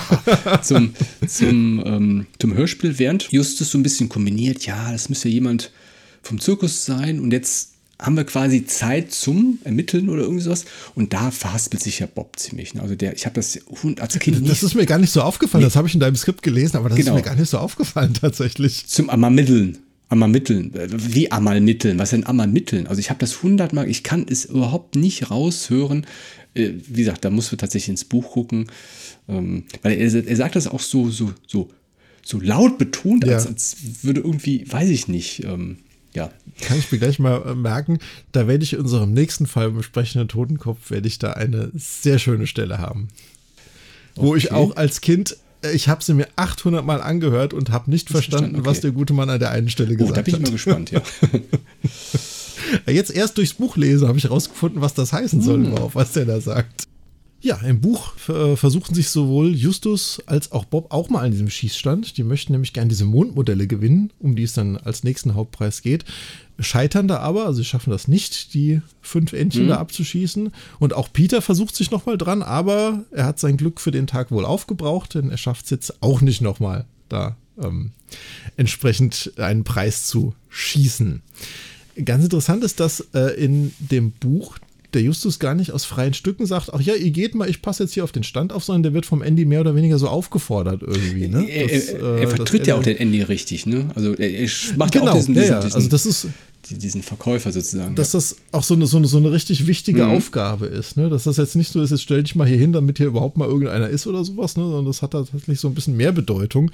Und äh, insgesamt muss ich auch sagen, in diesem Buchkapitel, äh, die äh, kosten diesen Jahrmarkt ja generell sehr viel Fall. mehr aus als im Hörspiel. Ne? Die fahren Ja, ja auch ein paar Karussell, Mal ja. mit, dem, mit dem Karussell und benutzen da äh, die, die anderen Sehenswürdigkeiten und sowas. Also die sind, die halten sich da deutlich länger auf einfach. genau, die schauen sich auch die Clowns an, das hat, das hat, er mitbekommen. Und die Löwenshow gucken Stimmt, die sich die tatsächlich auch ja. an im Buch, ne? dass äh, der Ratscher da auf dem Trapez rumspringen kann als Löwe. Ne? Das ist schon ganz, ganz interessant, ja. Beim Hörspiel hatte ich den Eindruck, dass der Zirkus eigentlich kleiner wirkt, als man sich das eigentlich erhofft hat. Und Ja. im Buch hat man eigentlich das Gegenteil. Also ich hatte den Eindruck, dass es zwar schon kompakt alles ist, ne, weil die Wagen Ja. ja. relativ nah beieinander stehen und man schnell ja von A nach B ist, aber so vom, vom Angebot her ist schon im Buch Das viel, ist viel beschrieben. ja. ja. Also zumindest auf dem amerikanischen Cover, was wir vorhin besprochen haben, ist ja auch dieser Jahrmarkt einmal im Hintergrund zu sehen. Das ist ein richtig Mhm. großes Ding. Ja, also auch mit einer Achterbahn oder irgendwie sowas. Also das ist jetzt schon nicht so klein. Also die meisten Zirkusse, die ich hier bei uns in Deutschland mal gesehen hatte, das waren wirklich eher so kleinere Nummern. Da hast du dann wirklich das Zirkuszelt und draußen gibt es das Kassenhäuschen und vielleicht noch eine Fressbude und einen Schießstand und dann ist aber auch Feierabend. Popcornstand, Schießstand, genau, aber so eine Berg- und Talbahn gibt es So, ja nicht. so ja. Riesendinger also gibt es da nicht. Oder im Buch kommt ja sogar noch so ein Spiegelkabinett vor und sowas am Stimmt, Ende. ja. Ne? Also Stimmt, das, ja. Gott. sowas, sowas muss ich sagen, das, das gibt es ja tatsächlich nur auf ausgeschriebenen Jahrmärkten, wo dann aber kein Zirkus mit dabei ist bei uns hier irgendwie immer. Ne? Also, Ja, aber ich glaube, das ist tatsächlich, ich, die machen ja, das ist, das ist eigentlich eine gute Frage. Die gastieren ja auf dem, auf dem Jahrmarktsplatz auf Mhm. jeden Fall. Vielleicht ist der Jahrmarkt tatsächlich da dauerhaft und die sind dann tatsächlich nur, nur Gast. Das kann eventuell, ja, wobei das wieder nicht korrespondieren würde mit dem Buch, weil da heißt ja, dass Andys Vater dieses stimmt, Karussell der immer wartet das. Ja, okay, dann passt es nicht, ja. Der ist ja dieser Selfmade Man irgendwie, der macht ja da alles in dem Zirkus oder in dem Jahrmarkt. Also. Naja, wie auch immer. Justus ist ein bisschen irritiert, dass der Ivan nicht früher gemerkt hat, dass sein Löwe weg ist. Ja. Weiß jetzt nicht, also der wird ja jetzt nicht Tag und Nacht Nee, oder jede, jede ja. Minute da in diesem Käfig verbringen, fand ich jetzt nicht, nicht so irritierend, ehrlich gesagt. Ne? Und auf jeden Fall entdeckt er spätestens im Buch dann an Ratchas Käfig auch diese Kratzspuren am Schloss Und das ist dann auch wirklich die Auflösung von diesem kuriosen Satz, den wir dann später in der Zentrale hören, mit diesen Einbruchsspuren mhm. gemäß Abbildung 7, wo sich ja jeder irgendwie auch bis heute fragt, hä, was für, was für Einbruchsspuren von ja, Abbildung, ja. ja. In dem Buch merkt man dann nämlich oder kriegt raus, dass die drei Fragezeichen ein Buch über Einbrüche haben von professionellen mhm. Einbrechern. Und da sind entsprechend Abbildungen drin, wie Profis bestimmte Sachen knacken, wo dann entsprechend Kratzspuren oder was auch immer dann zu sehen sind, ja, die durch irgendwelche Werkzeuge verursacht werden. Ja, und dann ist das. das früher bei Eisspray immer das Allheilmittel gewesen für alles. okay, nee. Spaß beiseite. Ja, also jedenfalls da entdeckt er, das sind genauso Kratzspuren mit so einem Werkzeug, was er aus diesem Buch irgendwo schon mal gesehen hat. Ne? Von daher ist das dann für ihn der Geistesblitz mhm. sozusagen an der Stelle. Ne? Bei dem Gespräch mit dem Mr. Carson bemerken in dem Buch die drei Fragezeichen einen Schatten hinter der Zeltwand noch. Das wurde auch rausgekürzt aus dem Hörspiel. Der scheint sie anscheinend zu beobachten. Sie meinen, dass dieser Mann unbekleidet ist. Hm. Also, wo ich mich auch schon beim Lesen gefragt habe, wie kann man das denn an einem Schatten sehen, ob der was anhat oder Boah, nicht? Also flatterte nicht irgendwas am Körper. Also, ja, aber, schon, aber ist schon sehr merkwürdig, ja. Also gut, klar, es, es soll ja anscheinend Kahn, der Kraftmensch gewesen sein, wie man ja später erfährt. Klar, wenn der muskulös ist und äh, sein Bizeps da zeigt oder irgendwas, aber also, woher will man denn jetzt sehen, ob der ein T-Shirt nee, darüber also, hat ganz oder, nicht, oder so im Schatten? Ne? Also, aber den habe ich mir tatsächlich früher mit so einem, mit so einem Leopardenunterhöschen vorgestellt. Ja, und, und, genau. und dann genau. halt mehr halt nicht an. Ne? und so einen richtig schön gewichsten ja, Schnäuzer ja, noch dazu ja, irgendwie. Ne? Also wunderbar, ja. Also jedenfalls entdecken sie, dass da jemand auf sie, äh, sie belauscht und äh, gehen dann hinter die Zeltwand, aber dann ist er dann schon weg und sie erwischen den nicht. Im Buch ist es so, dass Andy auch erst zu diesem Gespräch später dazukommt, zu den Jungen und nicht wie im Hörspiel die ganze Zeit bei denen ist da macht jetzt auch deutlich mehr Sinn, finde ich, dass er später sagt, mein Daddy möchte euch jetzt was schenken, irgendwas, was hier ein bisschen typischer für einen Zirkus ist als diese Katze. Denn woher soll der das denn wissen, wenn er nicht irgendwie zwischenzeitlich mal weg war und mit seinem Vater das schon besprochen hat, was passiert ist und dann kommen die beide zu den drei Fragezeichen. Ja. Um die Sache zu besprechen, weil wenn er die ganze Zeit bei den drei Fragezeichen ist und dann kommt der Mr. Carsten dazu und dann sagt der Andy sofort, äh, mein Vater will euch jetzt was anderes schenken. Hä? Woher das, weiß er das, das stimmt, denn? Ja. Also, im Buch wird der Kahn hier auch nochmal explizit als Sicherheitsbeauftragter dieses Zirkus genannt. Das kommt im Hörspiel auch nicht ganz so deutlich rüber, finde ich. Wenn es überhaupt vorkommt, das weiß ich gar nicht. Vermutlich war er es, wie gesagt, der da die Jungen mhm. dann auch belauscht hat. Wohl auch in seiner Funktion als Sicherheitsbeauftragter vielleicht irgendwie. Ja. Also, keine Ahnung. Jedenfalls im Hörspiel wird ja erst noch gesagt, dass der Mr. Carson sagt, ja, ich muss mit dem Kahn noch was besprechen, geht jetzt mal hier auf den Platz weiter, ein bisschen rumgucken. Und im Buch kriegt man dieses Gespräch tatsächlich ein bisschen mit.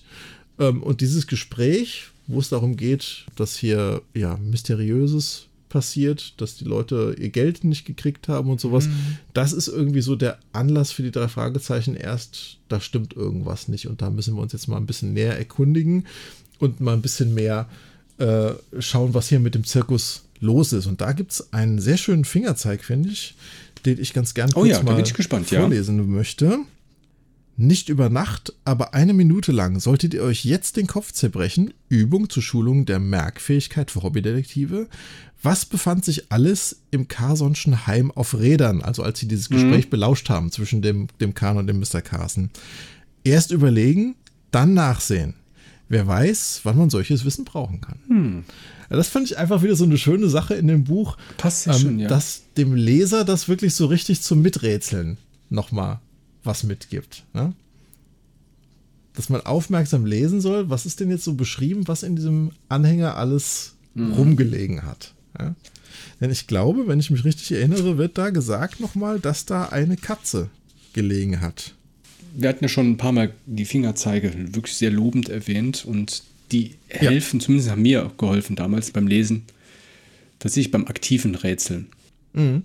Ja, dann geht es weiter, quasi zur Lagebesprechung. Da erfahren wir ein bisschen mehr über den Zirkus-Hintergrund.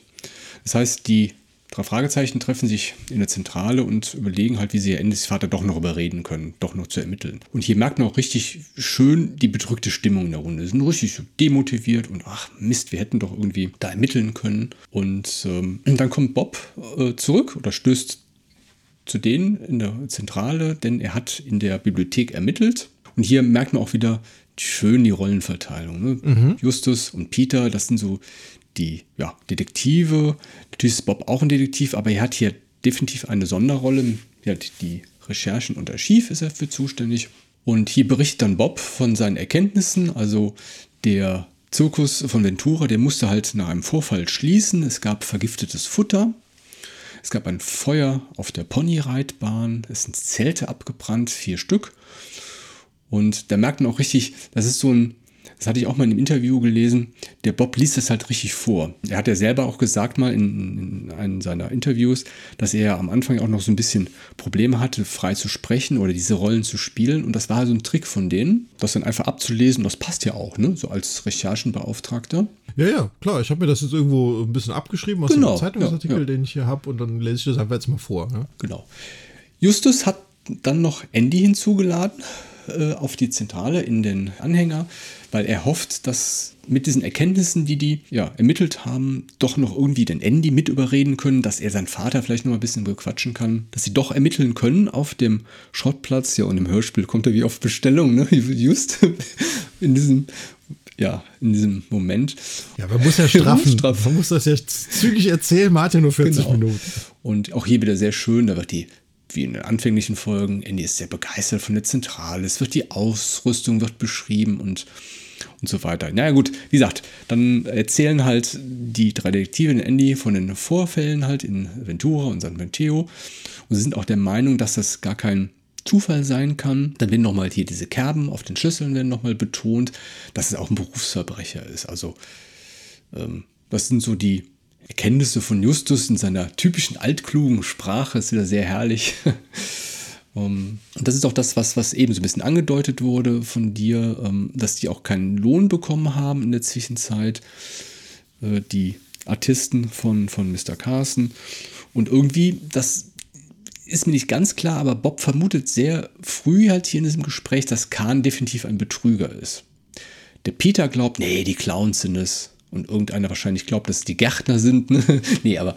Ja, wo ich mich auch frage, warum kommt der ja, jetzt auf weiß die Clowns nicht. Also, das, das, das kommt einmal, glaube ich, ganz am Anfang vor, äh, dass irgendwie der Peter sagt, äh, ja, irgendwie, guck mal, es gibt auch Clowns hier und Bob sagt, Clowns finde ich sind das Schönste ja, am Zirkus. Also, Ansonsten kommen diese Clowns im ganzen Hörspiel überhaupt nicht mehr vor. Die, die, genau, bis zum Ende. Ende ne? also, also im, Hörspiel kommen die vorher aber, also überhaupt gar nicht vor. Im Buch, wie gesagt, da ja. äh, haben die die Clowns beobachtet, wie ja, du eben auch sagtest, ne, die, die haben ja sich den Zirkus ein bisschen anders gesehen. Also für mich ist nicht ganz klar, wie die auf die Vermutung kommen. Auch, auch Kahn, ja mein Gott. Ja, ja, vor allem, die haben ja noch nicht mal irgendwas Verdächtiges gemacht. Richtig, genau. Ja, also Ganz ja. merkwürdig irgendwie. So, und hier erfahren wir tatsächlich das, was wir im Intro ja schon so ein bisschen äh, euch erzählt haben, hier, dass der Kahn tatsächlich gar nicht über, den, über seinen richtigen Namen beim dem Zirkus auftritt, weil ihm das dazu peinlich ist. Und das ist für ein bisschen die Erklärung wahrscheinlich darauf, weil der Peter äh, Bob sagte, Kahn ist ein Betrüger. Da will Andy so ein bisschen das, das halt äh, aufklären. Ja, Andy möchte den drei Detektiven helfen, aber er beauftragt sie auch nicht.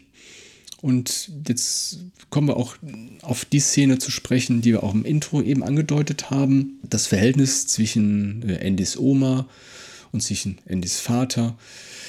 Die Mutter von Andy ist halt verunglückt, als Andy noch sehr klein war. Mhm. Und er kannte seine Mutter halt kaum und ja, Großmutter hatten irgendwie dann Andys Vater die Schuld gegeben, dass sie verunglückt ist und so ein bisschen steht im Raum eventuell, dass sie sich rächen möchte oder dem Zirkus schaden möchte. Aber trotzdem, ich finde schon, ist ja schon irgendwie schon krass, dass hier eine Vermutung im Raum steht oder ein Motiv, dass hier tatsächlich so, so der Schuld der Oma zugeschoben wird. Weiß ich nicht, ob man da direkt mhm. so kommen kann. Ähm, ah, gut. Ja, die, die Geschichte ist natürlich eine Tragödie. Ja, definitiv, Fall, ne? ja. Das, ähm, ich kann mir schon vorstellen, wenn die eigene Tochter irgendwie bei einem Zirkusunfall ums Leben kommt und ja. ich vermute jetzt mal, dass die, die Mutter generell vermutlich jetzt nicht so begeistert davon gewesen ist, dass die Tochter ein Zirkusleben gewählt hat und dann ist sie dabei auch noch umgekommen. Klar sucht man dann irgendwo einen ja. Sündenbock, ja, nämlich in dem Fall dann den Mann, ja, der sie da zum Zirkus gebracht hat also das Motiv kann ich schon nachvollziehen. Ich finde es ein bisschen schade, dass das nicht so ein bisschen näher erklärt wurde noch. Mhm.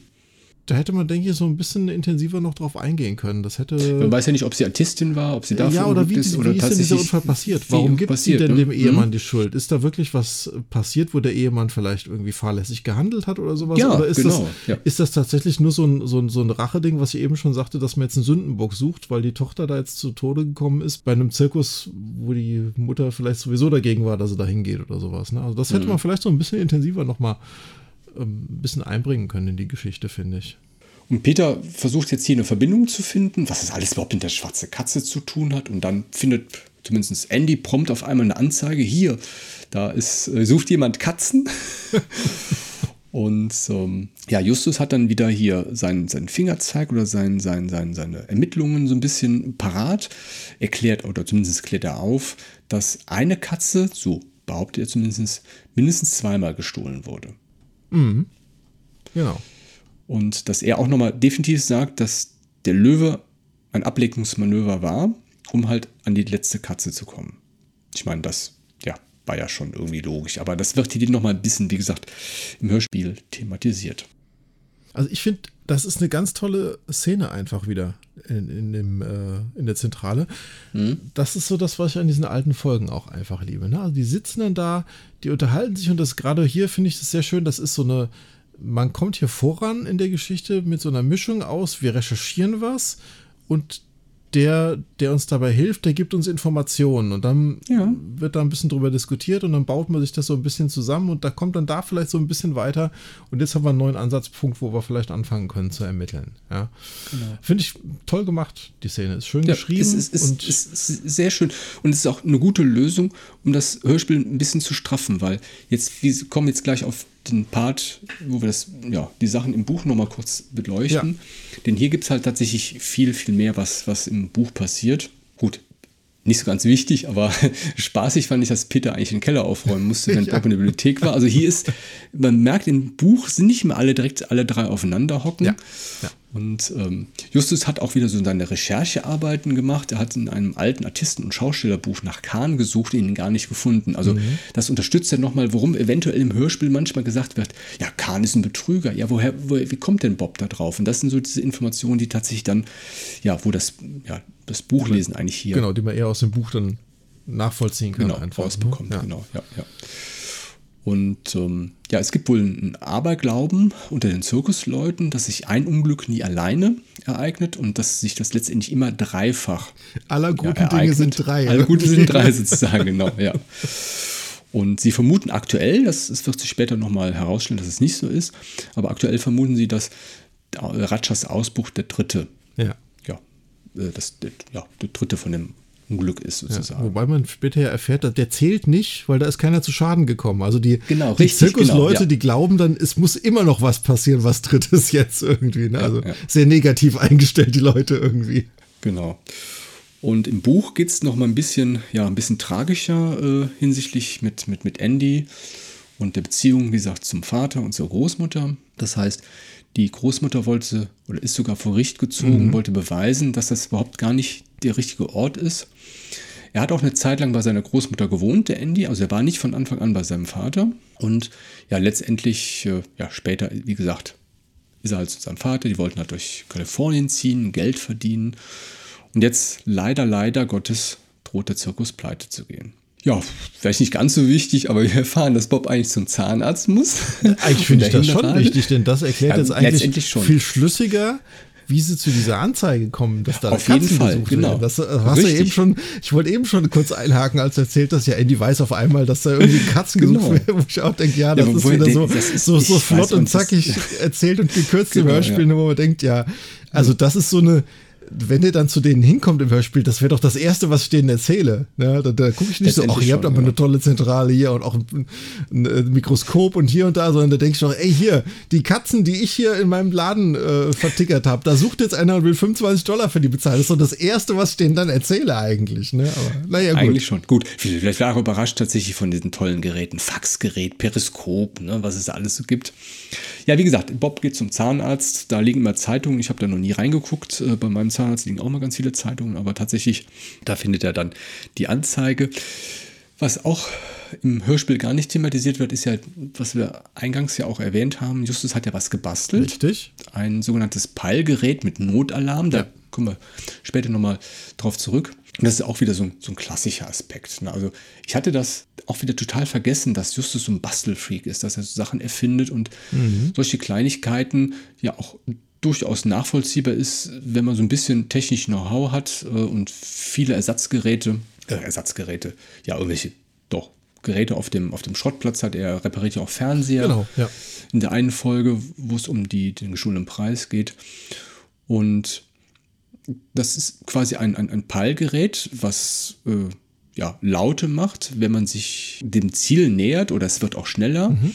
Es gibt eine Peilskala, der gibt es gibt quasi die Richtung an, wohin man ja, fahren muss, um halt quasi zum, zum Zielgerät zu kommen. Und jedes Gerät ist Sender und Empfänger. Ja. Und es gibt so ein kleines äh, rotes Lichtchen, was auch noch äh, ja, blinken kann, um quasi eine Hilfe auszulösen. Ja. Und die haben eine ja, Reichweite von fünf Kilometern. Das wird später nochmal interessant, wenn es hier um Billy Motor geht, um, um wo die halt genau, halt auch später Buch spielt das eine große werden. Rolle, der Abstand, den die, messen können. Genau, ja. Und ja. da schließt sich ja eigentlich für uns jetzt der Kreis zu unserer allerersten Besprechung mit dem Bergmonster, denn das sind die Peilgeräte, die der Justus dabei hat. Ja, Im Bergmonster. richtig. Als die auf, den, Bo- ja, auf den genau. Berg hochgehen, Stimmt, um ja. sich da mal ein bisschen umzugucken, wo der Bob in die Grube fällt und da mit diesem Hilfe. Äh, Knöpfchen da seine, seine Freunde Die ruft. Bing, Ne? Bing, Wo wir uns ja genau, noch ja. ein bisschen gewundert hatten, tatsächlich, wenn du dich erinnerst, ähm, ja, die Pygate, woher haben die den jetzt auf einmal? Ne? Tatsächlich jetzt in dem, in dem Fall wissen wir es, die sind hier quasi Ja. zusammengedengelt worden vom Justus. Ne? Die benutzen die auch nochmal bei dem Fall, wo die diesen, dieses Erbe suchen. Gefährliche Erbschaft. Gefährliche Erbschaft, genau. Das kann sein, dann. aber im, nicht im Hörspiel, oder? Dort, ich meine, im Hörspiel, Im Hörspiel kommt das auch vor. Ja, Ah, aber gut, das werden wir dann später nochmal, wenn wir das, diesen Fall wenn wir diesen besprechen. Fall dann ja. besprechen. ja, wie gesagt, ähm, er findet dann die Annonce in der Zeitschrift, geht nicht zum Zahnarzt, wobei da hätte er doch wahrscheinlich noch Zeit haben für können. Ja, aber die, Michael, das ist ein Junge, der ist jetzt aufgeregt und hat so eine tolle Neuigkeit, dann kann man das schon mal vergessen, dass man noch einen Zahnarzttermin hat und rennt sofort los, um seinen Freunden die tolle Neuigkeit zu zeigen. Genau. Im Buch wird nochmal wirklich sehr ausführlich darauf eingegangen und beschrieben, welches Motiv der Täter haben könnte. Also er braucht alle, eventuell, eventuell alle Katzen für die Lösung oder nur eine bestimmte Katze für irgendein Versteck. Und das wird im Buch viel, viel früher angesprochen als im Hörspiel. Ja, auch, dass dieses Löwe freilassen so ein Ablenkungsmanöver vielleicht irgendwie gewesen sein ja, könnte. genau, Ne? genau, ja, ja. Und ähm, es wird auch näher beschrieben, woher Andy die Katzen hat. Die hat er wohl in Chicago von einem Fachhändler gekauft. Und das haben wir auch schon erwähnt, wie gesagt, am ersten Abend sind halt direkt vier Katzen als Hauptpreis rausgegangen. Die haben es so ein bisschen beschrieben mit, ja, die wollen ja so ein bisschen Lockangebote. Ne? Das hat wahrscheinlich eher ein Auge zugedrückt, da vielleicht am Anfang, damit Leute ähm, oder ein bisschen mehr Werbung für den Zirkus gemacht Ja, wird. ja. Im Buch wird auch beschrieben, dass der Anhänger alarmgeschützt ist, dass eigentlich gar nicht so jemand da ja, einfach mal so einbrechen kann. Das mit den, mit den Unglücken wird nochmal thematisiert, ähm, dass das Feuer in San Matteo definitiv der erste Versuch war, an die Katzen zu kommen und das dann letztendlich ja, missglückt ist und der Dieb weiter ja, nach den Katzen suchen muss. Im Buch soll Peter den Zirkus bewachen und nachforschen, welche Person wann den Zirkus verlässt, während die anderen, ja, während Justus, Bob und Andy quasi zum, ja, zu der Zeitungsannonce, zu der äh, Person fahren, die die Katzen kaufen möchte. Und dann kommen wir quasi schon in den nächsten Block gleich. Genau, und das ist aber ganz interessant, weil er läuft, glaube ich, am Anfang in dem Gelände rum und meint, ich weiß nicht, er meint irgendwie, dass es zu auffällig ist oder dass er irgendwie nicht genug Überblick hat. Er geht Ja, doch dann zu diesem abgelegenen ähm, oder stillgelegten, zu so einer stillgelegten Attraktion. Berg- und Talbahn. Berg- und Talbahn, ja. genau. Und, und klettert, da hoch, da hoch richtig, ne, dass er Ja, von oben einen besseren Überblick hat, um dann zu sehen, wer jetzt auf dem Platz da rumläuft oder den Platz verlässt an der Stelle. Ne? Ja, ja. Genau. Und im Endeffekt sind es ja dann äh, zwei Personen, glaube ich, die da weggehen und äh, später noch Andys Vater, der sich auch auf Weg Später noch Andys Vater, genau, macht, ja. Ne? Und da, Also die eine Person wird als alt, grauhaarig und groß beschrieben. ja, Die andere Person mit Glatze und mittlerem Alter. Okay. sowas. ein mittleres Alter, das finde ich auch eine schöne. Ja, was ist denn das? ja, aber es ist alles Definitionssache. Der Gauder ist mittelalt. Ja, es gibt so ein paar Begrifflichkeiten. Lebensabschnittsgefährte ist auch so ein Ausdruck, den ich fantastisch finde. Ja, das ist. Gut, wir schweifen ab. Ähm, ja, im Hörspiel geht es dann so weiter, dass die drei Fragezeichen die Adresse ermitteln von dem Haus. Und als sie dann ankommen, sind da schon sehr, sehr viele Kinder, die äh, da entsprechend ihre Katzen anpreisen wollen, aber die sehen auf den ersten Blick direkt, also da hat kaum einer irgendwie die richtige Katze dabei. Die haben halt alles, was Katze heißt, irgendwie da mitgebracht und wollen das dem Typ da andrehen, in der Hoffnung, da 25 Dollar für zu kriegen. Die überlegen dann noch so ein bisschen, ja, sollen wir dem die jetzt anbieten oder nicht? Der Justus hat die ja repariert, ja, und die sieht der Katze vom Andy, die er da im Sortiment hatte, sozusagen auch relativ ähnlich. Und sie beschließen dann, dass sie es versuchen wollen. Der Justus schickt dann den Peter und den Bob rein und das hat sich mir tatsächlich auch nicht ganz erschlossen, weder im Buch noch im Hörspiel. Äh, der Peter sagt so, mm. äh, der, nee, der, der, Justus sagt ja so, ja, mich kennt er, mich hat er ja irgendwie, ähm, oder den Andy kennt er ja auch, das ist jetzt komisch, wenn wir den, die Katze verkaufen. Der Peter sagt dann, ja, mich kennt er doch auch. Äh, und dann sagt der Justus als Argument, dass der Peter jetzt aber da reingehen soll, ja, das macht doch nichts, du hast doch eine Katze gewonnen, warum sollst du dir jetzt nicht für 25 Dollar verkaufen? Was ja eigentlich völlig unlogisch ist, weil die Katze von Peter hat er ja schon geklaut. Hm. Also das ist ja wirklich die Katze, die er zweimal versucht hat zu klauen in der Anfangs, in der Intro-Sequenz oder in der Anfangssequenz und beim zweiten Mal hat er es ja geschafft, die ist ja wirklich weg, die Katze. Ja, und ja. das wäre ja eigentlich dann höchst auffällig, wenn der Peter auf einmal mit noch einer Katze ankommt. Ne? Also ja gut, er, er hat ja noch mal, er hat ja noch mal geschossen. Ne? Vielleicht hätte er noch mal eine gewinnen können, man weiß es ja nicht. Obwohl der ja, stimmt. Ja eigentlich, weiß, aber eigentlich könnte er wissen, dass es sechs Katzen gibt. Gibt. Der, ja, ja okay, ja, okay. Ist schwierig. Ich finde eher. Aber vom, vom Hören her fand ich es irgendwie unlogisch. Ne? Nee, nee, es ist, das, das ich, klingt, das ist mir auch tatsächlich äh, aufgestoßen, dass das sehr verwirrend sein könnte. Hm, was mich logisch da so ein bisschen irritiert ist, er erkennt, dass die Katze repariert ist, er sagt das ja sogar im Hörspiel. Und trotzdem kauft er die blind, die Katze. Das wundert mich, denn letztendlich, wenn etwas versteckt drin ist, man kann ja so ein bisschen, wenn man sich die Katze, man kann es ja geschickt anstellen, ja. man guckt sich die Katze an von unten vom Boden, hat die wirklich ein Auge, er erklärt das ja auch so schön, äh, kommst du vielleicht gleich noch drauf zu sprechen für, fürs Kinderheim ähm, da kann man ja vielleicht aber auch schon fühlen, wenn man sich die Katze anguckt, ist da irgendwas drin, ein Gepäckschein, ein Schlüssel. Ja, also, wollte ich gerade sagen, aber das vielleicht das ist halt was, also so ein Schlüssel oder Gepäckschein, das kann ja sehr, sehr klein sein. Also gerade ein Gepäckschein ist ja ein Stück Papier, also ob du das jetzt wirklich ja, gut, von außen Papier, fühlst, ja. Das stimmt. Und ja. der Schlüssel, das kann ja wirklich irgendwie so ein drei Zentimeter großer Schlüssel nur sein. Ne? Also das muss ja jetzt nicht ein riesen, riesen Oschi sein, ja. den man mit seinen Ecken und Kanten da spürt von außen. Ja, weiß ich nicht. Also aber letztendlich vielleicht sagt er kein Risiko eingehen. Ich kann sagen, vielleicht sagt er einfach, ich kaufe ja. einfach mal alles. Ich habe am Ende hier 100.000 Dollar. Wenn ich jetzt, äh, keine Ahnung, 200 Dollar für die Katzen ausgegeben habe, ist mir das auch egal. Äh, habe ich ja im, im Tausendfachen dann irgendwie nochmal in meiner Beute irgendwie drin. Ne? Ja, ja. Gut, die beiden gehen auf jeden Fall dann rein, sehen den Mann dann auch das erste Mal. Das ist so ein, äh, ja, ein Mann mit einer etwas älteren Stimme, hat einen tätowierten Arm, wo ein großes Segelschiff drauf ist. Ja, das mhm. merken sie sich so als Haupt- Merkmal irgendwie und wollen den Andy dann später ja auch befragen, ob er denn so jemanden kennt. Ja? Und eigentlich wollen sie dann die drögen, drömmeln da irgendwie die ganze Zeit so rum und dann äh, mhm. ruft er die aber tatsächlich an den Tisch. Ja, hier du mit dem roten Pullover, komm noch mal her, was hast denn du da in der Hand, ne? Und der Bob dann stottert da so ein bisschen vor sich hin und äh, muss aber gar nichts weiter sagen. Der sagt so, ach ja, die Katze, die ist repariert, aber die ist trotzdem gut, die nehme ich, hast 25 Dollar, ne? Und dann erklärt er sich selber tatsächlich sogar noch, ja, er braucht ja die Katzen für so ein, also für so, eine, so ein Kinderheim, ja. Und ähm, die hat, ähm, die haben das als Maskottchen, so eine Katze, und jetzt brauche ich welche, die dieser Katze möglichst ähnlich sehen. Ja, und Grunds grundsätzlich finde ich das ist eine gute Tarnung. Also ja, aber, Kinder aber, kann ja aber auch komisch so ein bei so einer Katze, die so exorbitant komisch aussieht, dass genau die irgendwie so ein Maskottchen für Kinderheim sein ja. soll.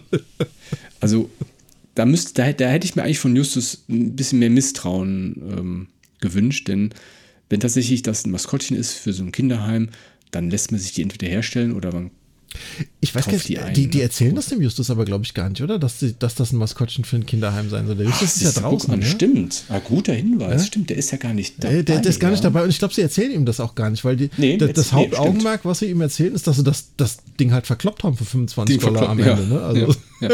und der Andy, der fragt, was ist das alte Ding? und es ist ja noch nicht mal original. Das ist ja irgendeine Katze, die der Justus irgendwo auf dem Schrottplatz gefunden hat und die dann so präpariert hat, dass die ungefähr so aussieht wie die vom Andy. Ne? Stimmt, das, das kommt, das kommt erst, das wird im Buch ja eigentlich. Also genau. Im ja, Hörspiel wird eher gesagt, er hat die repariert. Ja, ja, da dachte genau. ich, okay, das ist, da könnte man meinen, das ist die aus dem, aus dem Wagen vom Andy fast schon, ne? richtig, ne? was aber genau. ja auch nicht aber stimmt. Im Buch, genau, kommen wir gleich drauf. Genau. Das, das ist tatsächlich genau. ganz ja. ja. Naja, jedenfalls auf einmal ist nochmal Aufmerksamkeit geboten, weil ein Junge sagt dann auf einmal so, ja, ich äh, weiß, wer noch so eine Katze hat. Der Billy Motor, der hat doch einen auf dem Rummel geschossen. Und dann ist ja, er eigentlich, dann ist das eigentlich klar. Und der sagt doch, der weiß doch direkt, wo der, der wohnt. Der wohnt am Schellenplatz 39. Fahren Sie doch mal hin. Ne? Also da habe ich mir früher mal gedacht, wie kann man so blöd sein? Erzählt man sowas? Aber meine Tochter, die wird das auch hinbringen. Ne? Ich heiße bla bla bla, ich wohne bla bla bla, mein Telefonnummer ist bla bla bla. Das, das, von daher alles. Äh, wobei ich da diese Reaktion tatsächlich nicht so ganz verstanden habe, weil er sagt dann, der, der Verbrecher sagt dann so, ja, ja, nee, daraus wird heute nichts mehr. Ja, hat er jetzt noch eine Katze, dann ist jetzt Feierabend und, und der, der, der bietet ja sogar noch an, der so, ja, wieso, das ist doch nicht weit, sie könnten doch gerade hinfahren. Ja, nee, ja. das mache ich jetzt nicht mehr, ne? Doch, das, das habe ich als Kind, da dachte ich mir direkt, das ist der Typ ist Verbrecher, der fährt dahin. Weil das zu sagen, nö, ach nö, ich habe jetzt schon Katzen, da brauche ich jetzt nicht hinzufahren, ja. das war Tarnung. Das war für mich von Anfang an klar, da habe ich Lunte gerochen. ja, aber da hätte ich, da, also da hätte ich es fast unauffälliger gefunden, wenn er gesagt hat, so, ja, könnte ja äh, interessant sein, vielleicht gucke ich mir das mal an oder irgendwie sowas. Ne? Ja. Ne? Also wenn er nicht so, gut, okay. so, veh so vehement da dagegen sich gesträubt hätte irgendwo. Ne? Aber naja, ja. gut. Ja, dann jedenfalls kommen dann Peter und Bob wieder raus zu Justus und Andy und erzählen, mhm. halt, wie gesagt, dass sie die Katze für 25 Dollar äh, verkauft haben. Zur großen Verwunderung von allen, warum das denn jetzt irgendwie trotzdem geklappt hat. Und aber ja. nochmal, also Entschuldigung, dass ich unterbrechen muss, aber das im Hörspiel fand ich es okay, ja, sie haben es verkauft. Warum wundern die sich so? Aber tatsächlich gleich im Buch, da wird es wirklich nochmal deutlicher. Da kann ich wirklich sagen, da wäre ich wirklich auch gewundert, dass er es gekauft hat. Ja. Ja, und die drei Fragezeichen, die beobachten den, Mann, wie er mit einem Messer die Katzen öffnet, aber da irgendwie nichts findet. Ja, und dann verlässt er auch das Haus und möchte sich die letzte Katze vermutlich, denken sie jetzt zumindest mal holen vom Billy Motor. Dann überlegen sie, ah Mensch, wir haben jetzt nur Fahrräder dabei, das ist äh, ziemlich weit weg, der hat ein Auto, das schaffen wir ja nie vor dem da zu sein und den irgendwie zu warnen. Und dann entdecken sie Telefondrähte, die da zum Haus führen. Dann haben sie den Geistesblitz, wir gehen ins Haus und telefonieren einfach und rufen den an, den Billy Motor. Wobei ich mich auch frage, woher haben sie denn die Telefonnummer jetzt auf einmal, dass sie den anrufen wollen, aber okay. Stimmt, ja. Äh, sie gehen jedenfalls dann rein, finden auch das Telefon, aber das Telefon ist tot, abgestellt. Und ja, in dem Moment kommt auch der gute Mann wieder zurück, unser Verbrecher. Dann sind sie natürlich in panischer Aufregung, weil sind ja durchs Fenster eingestiegen, kommen jetzt mhm. aber nicht mehr raus, weil das würde er sehen vor dem Haus, wenn er jetzt aufs Haus zuläuft. Also verstecken sie sich in so einem Nebenraum irgendwie, machen dann die Tür zu. Und unser Verbrecher hat das natürlich alles mitgekriegt und lacht die da auch mhm. so ein mhm. bisschen aus. Ja, ihr haltet euch wohl für sehr schlau, aber jetzt wollen wir mal gucken, dass ihr nicht zu viel noch rumschnüffelt ne, und schließt sie dann tatsächlich ein in dem Zimmer. Und verschwindet dann auch wieder, um sich entsprechend dann da die letzte Katze zu holen. Hast du das damals beim Hören verstanden, wie da so das Haus aussieht, das Zimmer, der Flur, der Eingang, nee, das überhaupt nee. so. Das, ja, das, ich fand das tatsächlich auch jetzt beim neuerlichen Hören nochmal irgendwie, ich habe das gar nicht so auf die Reihe bekommen. Nee, muss ich auch sagen. Im Buch ist das ein bisschen besser erklärt, finde ich. Ja, da, das im da Buch kommt man ja, eher ja. auch, ähm, man kann sich das eher so ein bisschen vorstellen, wie das da, wie das da aussieht, ne? Und ich fand es tatsächlich auch irgendwie komisch, dass er dann, die sehen irgendwie, dass er wegfährt und dass er nochmal wiederkommt. Ja, deswegen das ja. Ist, ne? äh, weiß ich, das ist okay. irgendwie ein bisschen, bisschen komisch. Ja. Ah, gut. Gut. Nachdem sie dann gefangen sind, fällt denen nichts Besseres ein, als sich einfach mal ein bisschen umzugucken in dem Raum und finden dann tatsächlich auch zum einen so einen Tournee-Fahrplan des Zirkuses mhm. und finden aber auch ein Kostüm. Und Andy erkennt das Kostüm sofort, ist sich nicht ganz sicher, aber er könnte fast beschwören, dass das das Kostüm des einzigartigen Gabbo ist. Der gastierte, als sie da in der Nähe von Chicago gewesen sind, wo er die Katzen gekauft hat, auch im Programm. Und Ich glaube, weil er irgendwas gestohlen hat oder sowas, wird er dann irgendwie entlassen. Er durfte dann irgendwie jedenfalls nicht mehr dabei sein. Ist später auch ins Gefängnis gekommen wohl. Gefäng ja, genau. Mhm. Genau, und hatte aber als, ja, als Show Runner sozusagen hier seine Fliegenmensch-Nummer. Das heißt, er ist mit, ich vermute mal, Saugnäpfen oder irgendwas, mhm. ne, ist er an glatten Wänden hochgelaufen. Ja. Und da ist quasi für Justus direkt so der Geistesblitz, was Fliegenmensch? Ja, warum hast du das nicht gleich gesagt? Mhm. Weil der Verbrecher, den wir gesucht haben, der ist ja irgendwie aus einer Ecke, wo es keinen drinnen gab, irgendwie äh, verschwunden. Ja, und das könnte eigentlich ja nur einer gemacht haben, wenn er die vier Meter hohe Bretterwand hochgeklettert ist. Was die sich ja ganz am Anfang tatsächlich schon mal gefragt haben, ne? Äh, wo der Justus ja dann gesagt hat, so, ja, der muss dann ja über den Zaun sein. Und der Wachmann sagt so, ja, das ist vier, fünf Meter hoch, das Ding, da kommt doch kein Mensch hoch, ne? Und da kommt ja dieser berühmte Spruch dann, den wir am Anfang schon mal zitiert haben, genau. so, dass es doch so passiert sein muss eigentlich, ne? Ja. Genau, und dann hören sie nochmal, dass jemand kommt. Ich glaube, die haben tatsächlich sogar nochmal kurz Angst, dass das nochmal der Verbrecher sein könnte. Bin ich mir jetzt gerade nicht so ganz sicher, wie das im Hörspiel gelöst war. Jedenfalls ist es dann nicht der Verbrecher, sondern es ist dieser Vermieter von diesem Haus. Mhm. Und sie rufen dann erstmal um Hilfe und der fragt sich, ja, wer ist denn da jetzt drin und hier und da? Und dann schließt er den auf und ja, sie machen sich so ein bisschen unverschämt, finde ich, so vom Acker irgendwie, ne? Das, ja, das, aber das, das, der, ja, der will ja irgendwie noch wegen, wegen ähm, Hausfriedensbruch. Hausfriedensbruch oder, oder wegen, mhm. wegen Schaden irgendwas anzeigen. Und äh, Justus sagt dann ja auch nur so: Ja, ja, ist eine gute Idee, rufen Sie mal die Polizei, die sollten sich hier umgucken. Kommt, Kollegen, wir gehen jetzt. ja, ja. So rotzfrech eigentlich, ne? Also. Definitiv, ja. Ja, im Buch ist da gar nicht mal so viel anders eigentlich. Also am Anfang ähm, wird richtig schön beschrieben, wie der Justus dann diese Katze sucht auf dem Schrottplatz, dann findet er was und flickt die da irgendwie wieder zusammen äh, macht er auch, glaube ich, noch so das Halsband so richtig, wie, die, wie diese Originalkatze in Anführungszeichen das ja auch hat. Ne?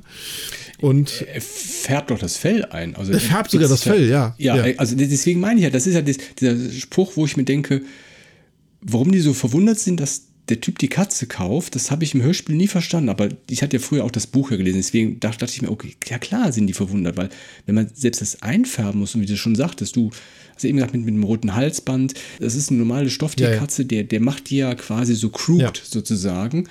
Und ähm, dann würde ich mich auch wundern, dass sie das alte Ding gekauft haben, ja. Im Buch ist auch nochmal diese Recherche der Adresse nochmal irgendwie drin. Ja, überhaupt erstmal erklärt, genau, ja. Erklärt, genau, ja. Der, auch, auch der Bob ist ein bisschen frecher irgendwie in der Folge, ne? Wo er dann, wo sie dann im Haus stehen mit den ganzen Kindern, die die falschen Katzen haben. Ja, können die Gören nicht irgendwie lesen? Die, ja. die Beschreibung war doch ganz klar, wie die Katze auszusehen hat hier irgendwie, ne? Und, das passt gar nicht so. Naja. Genau. Äh, ganz interessantes Fakt ist im Buch, dass die Katze wohl in Deutschland hergestellt wurde. Ja, ja das, das ich fand ich auch sehr, sehr interessant irgendwie, ja drei Fragezeichen sind ja im, im, Hinterzimmer irgendwie eingesperrt durch so eine Verbindungstüre irgendwie. Und äh, was denen im Buch noch einfällt, gut, das ist im Hörspiel ja mehr oder weniger eigentlich rausgekürzt, mhm. dass die ja dieses Peilsignal bei sich mhm. an den Peilsender, ja, und dann wollen die den Peter erstmal anpiepsen, um da entsprechend Hilfe zu holen. Aber passiert ja nichts. Also kommt ja keine Antwort irgendwie und ich glaube, der Justus sagt ja auch direkt so, ja, der ist weiter als fünf Kilometer weg, weil ich glaube, genau. der Zirkus ist da. acht Kilometer oder irgendwie sowas weg. Richtig, genau, da haben wir es. Von daher ja. ähm, funktioniert das jetzt hier irgendwie äh, dann nicht, ne? aber kommen sie jetzt nicht sofort drauf, sondern erst nachdem dann irgendwie keine, keine Antwort vom Peter kommt. Ne? Der Peter macht sich derweil auch ein bisschen äh, Sorgen, weil die Jungs irgendwie nicht wiederkommen und weil er auch irgendwie kein Lebenszeichen von denen irgendwie kriegt. Mhm. Ne? Und er fährt dann mit dem Rad auch zum Schrottplatz und fährt dann zusammen mit Kenneth und dem Peilgerät quasi dann los, weil auf dem Schrottplatz sind sie ja auch nicht. Ja, und dann sagt er, hat er schon so die Vermutung, da ist irgendwas passiert.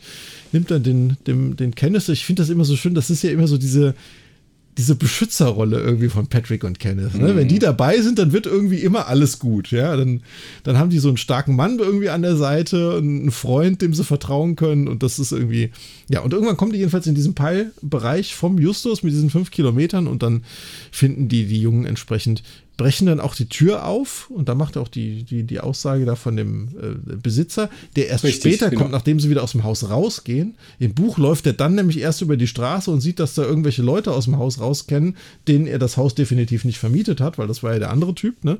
Und der Kenneth fährt sie dann entsprechend da zum Billy Motors zum Shell and Place. Billy Motors ja. Shell and Place, ja. genau. Nee, das, das macht ein Buch einfach viel mehr Sinn. Da haben sie ja. im Beispiel tatsächlich ein bisschen zu viel gekürzt, ja. dass der die da, der Eigentümer, der die rausholt. Du hast es eben angesprochen, der Peter macht sich halt Sorgen und ich finde, das ist im Buch sehr schön beschrieben. Er macht sich einerseits Sorgen, er hat aber auch ein bisschen Angst, weil wenn er mich jetzt seinen Posten verlässt, dann denkt er, kriegt er von Justus direkt eine Schelte, ne? weil er Stimmt. soll, hat ja eigentlich, hat ja, Ja, eigentlich ja. einen Auftrag. Ja. Ne? Das ist, das ist, ähm, also die, diese, dieser Gewissenskonflikt, den er ein bisschen hat, aber. Aber er trifft ja die richtige Entscheidung, ne? weil Er es war die irgendwie ausgemacht, er, er kriegt innerhalb von Zeitpunkt XY irgendwie eine Rückmeldung von den anderen und die kriegt er halt nicht. Ne? Und dann denkt er schon so, Genau. okay, vielleicht ist da irgendwas jetzt passiert oder im Argen. Ne? Ja. Und wie, wie du schon sagtest, ne, Kenneth fährt die, fährt die dann zum Sheldon Place und das ist im Hörspiel auch nicht ganz klar, wie die da hinkommen. Fahren die da mit dem Fahrrad hin oder? Weil es ist ja, Gibt ja keine andere Möglichkeit eigentlich. Ne? eigentlich nicht, ne. Und das Genau, ist wohl ein bisschen länger unterwegs, weil das ist ja, also acht Kilometer, das dauert dann schon ein bisschen. Ja, ist wohl schon ein bisschen, genau.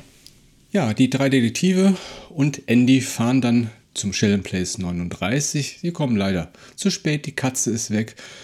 Die Polizei ist schon da und ich habe mich als Kind immer gefragt, wie kommen die bloß dahin? Klar, mit dem Fahrrad dahin fahren, aber wir hatten ja eben gesagt, das sind ja acht Kilometer entfernt. Und das mal so eben hinzufahren mit dem Fahrrad fand ich schon sehr seltsam, weil sie hatten immer noch die Hoffnung, rechtzeitig da einzutreffen, bevor der Dieb da erscheint. Aber letztendlich, das Hörspiel finde ich in dieser Szene hier, unserem Blog, also quasi die Fahndung nach der Katze, die ist schon sehr sinnvoll gekürzt. Denn Justus berichtet dem Kommissar den bisherigen Ermittlungsstand, den die da so herausgefunden haben. Und Justus, warum auch immer, jetzt auf einmal vermutet auf Schmugglergut. Ja, das ist ja auch ein bisschen kurios, ne? Aber Also bei Schmugglergut denke ich irgendwie an ja, Schmuck, Gold, Ja, ja, ja. Koks, Haschig oder was auch immer. Also woher kommt die Vermutung? Das ist jetzt nicht so klar, aber ich meine klar. das ist die Standardvermutung wahrscheinlich irgendwie gewesen. Das kann ist ein Verbrechen, sein, das ist bestimmt Schmuggelware. Ja. Und der Kommissar, hm, eine gute Vermutung, Justus. ja, die beschreiben ja auch den, den, wie gesagt, äh, den Mann, den die da vermuten. Und Ja. äh, der Kommissar weiß sofort, ah, der passt auf eine bestimmte Person, auf einen Täter, der in St. Matteo, das hatten wir äh, zu Beginn erklärt, wo der Zirkus mal gastiert war, Ja. Der die Bank überfallen hat und mehr als 100.000 US-Dollar gestohlen hat. Und auch hier, da, wie gesagt, das Feuer ausgebrochen ist. Und das ist ja schon jetzt mittlerweile schon bekannt, dass das eine Ablenkung ist. ja. Justus ist sich ziemlich sicher, dass der Katzen- und der Bankräuber eine und dieselbe Person ist. Und das muss der einzigartige Gabbo sein. Und das unterstützt natürlich, was du eben schön erzählt hast, als sie dieses Kostüm im Haus gefunden haben, das Kostüm des Fliegenmensches. Das ist nochmal so, ein- so ein Puzzlestückchen, was letztendlich fehlte. Und jetzt ist die große Frage, die hier im Raume steht, ist, unter welcher Maske sich diese Person im Zirkus versteckt. genau. Und das ist wieder so, dann ja, verbindet sich der Kreis zu diesen Klappentexten, die wir eben gehört haben. Diese Maske, was, was hat es mit dieser Maske auf sich? Ja, wie gesagt, dieser Blog ist sehr kurz und knapp erzählt. Ich hatte ja gesagt, das Hörspiel passt es ganz gut. Im Buch ist doch ein bisschen ausführlicher und da kommt nochmal ein bisschen Action auf, denn als die Detektive da zum Sheldon Place hinkommen, die werden übrigens auch gefahren von Kenneth, hat es ja eben angedeutet, und da hören sie eine Frau um Hilfe schreien. Die drei Detektive, Andy und Kenneth, sehen sogar den Einbrecher. Sie verfolgen ihn auch, aber er kann mit einem blauen Wagen entkommen, der übrigens auch vor diesem Katzenhaus stand, als die genau, diese ja. Katze verkauft haben. Genau. Jetzt haben sie die Autonummer, das ist schon mal ein guter Hinweis. Wobei Für die die auch für die, für die spätere Ermittlung irgendwie überhaupt keine Ja, Bewandtnis hat mehr. ne? Ne? Also, Gut, aber man, man hat die Haut, Autonummer, das ist schon mal die Hauptsache. Billy hat aber die Katze mitgenommen. Ne? Ich meine, das ist ein kleines Kind, ein schönes Schmusetier oder Maskottchen. Und er war mit seiner Mutter einkaufen, oder zumindest außer Haus. Und der Einbrecher hat also noch quasi noch vor Ort gewartet und hat sie ihm aus der Hand gerissen. Und ja, das haben die mehr oder weniger auch alles live gesehen. Und die Polizei ist noch gar nicht da, wie im Hörspiel, sondern die wird jetzt erst gerufen. Da kommt auch Kommissar Reynolds. Und hier wird dann auch nochmal beschrieben, dass Justus vermutet, dass der Einbrecher halt unter einer Maskerade auftritt, dass er auch im Zirkus unter einer Maskerade auftritt. Und Andy und Justus versuchen hier noch beim Vater telefonisch zu erfragen, ob auch alle Personen auf dem Zirkus sind, um da vielleicht schon mal einen Verdächtigen rauszukriegen. stimmt, ja. Hm. Und auch hier Kommissar Reynolds hat auch nochmal bei Bobs Vater äh, angerufen und auch von, von- der ganzen Sache berichtet. Das finde ich eigentlich beim ersten Mal, als ich jetzt hier drüber nachgedacht habe, warum macht er das eigentlich? Aber ich meine, es sind Kinder. Ja. Und da ist ein Einbruch gewesen. Also es ist schon richtig, dass die Polizei natürlich schon die Eltern informiert letztendlich.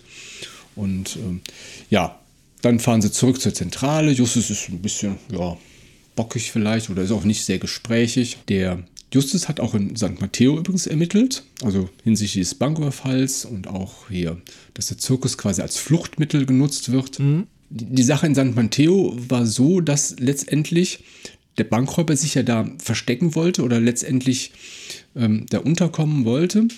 Mhm. Der, oder dass das entscheidende ja, Kriterium oder dass das entscheidende Indiz war ja oder ist immer noch diese Tätowierung, also dieses Segelschiff. Und als die ja, Polizei quasi auch diesen Zirkus ein bisschen umzingelt hat oder ja, oder durchsucht hat nach diesem Bankräuber, dann ist tatsächlich auch diese Person gesehen worden. Also diese, diese Tätowierung ist erkannt worden. Der Bankräuber ist halt in dieser Menge untergetaucht und brauchte dann ja wieder Zeit. Wir wissen ja, ne, er hat sich maskiert ja. und hat dann letztendlich auch wieder das Feuer gelegt, um die Zeit zu gewinnen, um sich zu demaskieren und dann wieder unter die Zirkusleute zu vermischen. Genau. Und das ist natürlich ja, fies, kriminell, aber es ist eine schöne Geschichte oder ein, schöner äh, Tathergang, um das ein bisschen zu vertuschen. Aber auch hier durch die Ermittlung wird klar, dass die Tätowierung eigentlich falsch ist und das auch eine Ablenkung ist, weil es ist schon schön beschrieben im Hörspiel, aber auch im Buch. Ach, guck mal, hier, Bob, der hat eine, der hat eine Tätowierung. Ja, der, die muss ja, die muss ja Andy kennen, ne, wenn jemand eine genau. Tätowierung hat. Ja. Und dann fängt man sofort an zu überlegen, ja gut, wenn er Tätowierung hat, dann ist alles andere egal, ne, wie er aussieht, wie alt er vielleicht ist und sonst irgendwas. Da gibt es eigentlich einen schönen Fingerzeig. Hast du das Buch, ich habe es leider ja, jetzt verlegt, ja, auf Seite 86 wäre das. Während du geredet hast, habe ich die Seite schon aufgeschlagen. Sehr schön. Wäre nett, wenn du das vorlesen würdest. Nun, worauf wohl könnte sich so ein Fliegenmensch als Nebenrolle spezialisieren? Feuerfresser? Löwenbändiger? Drahtseilartist?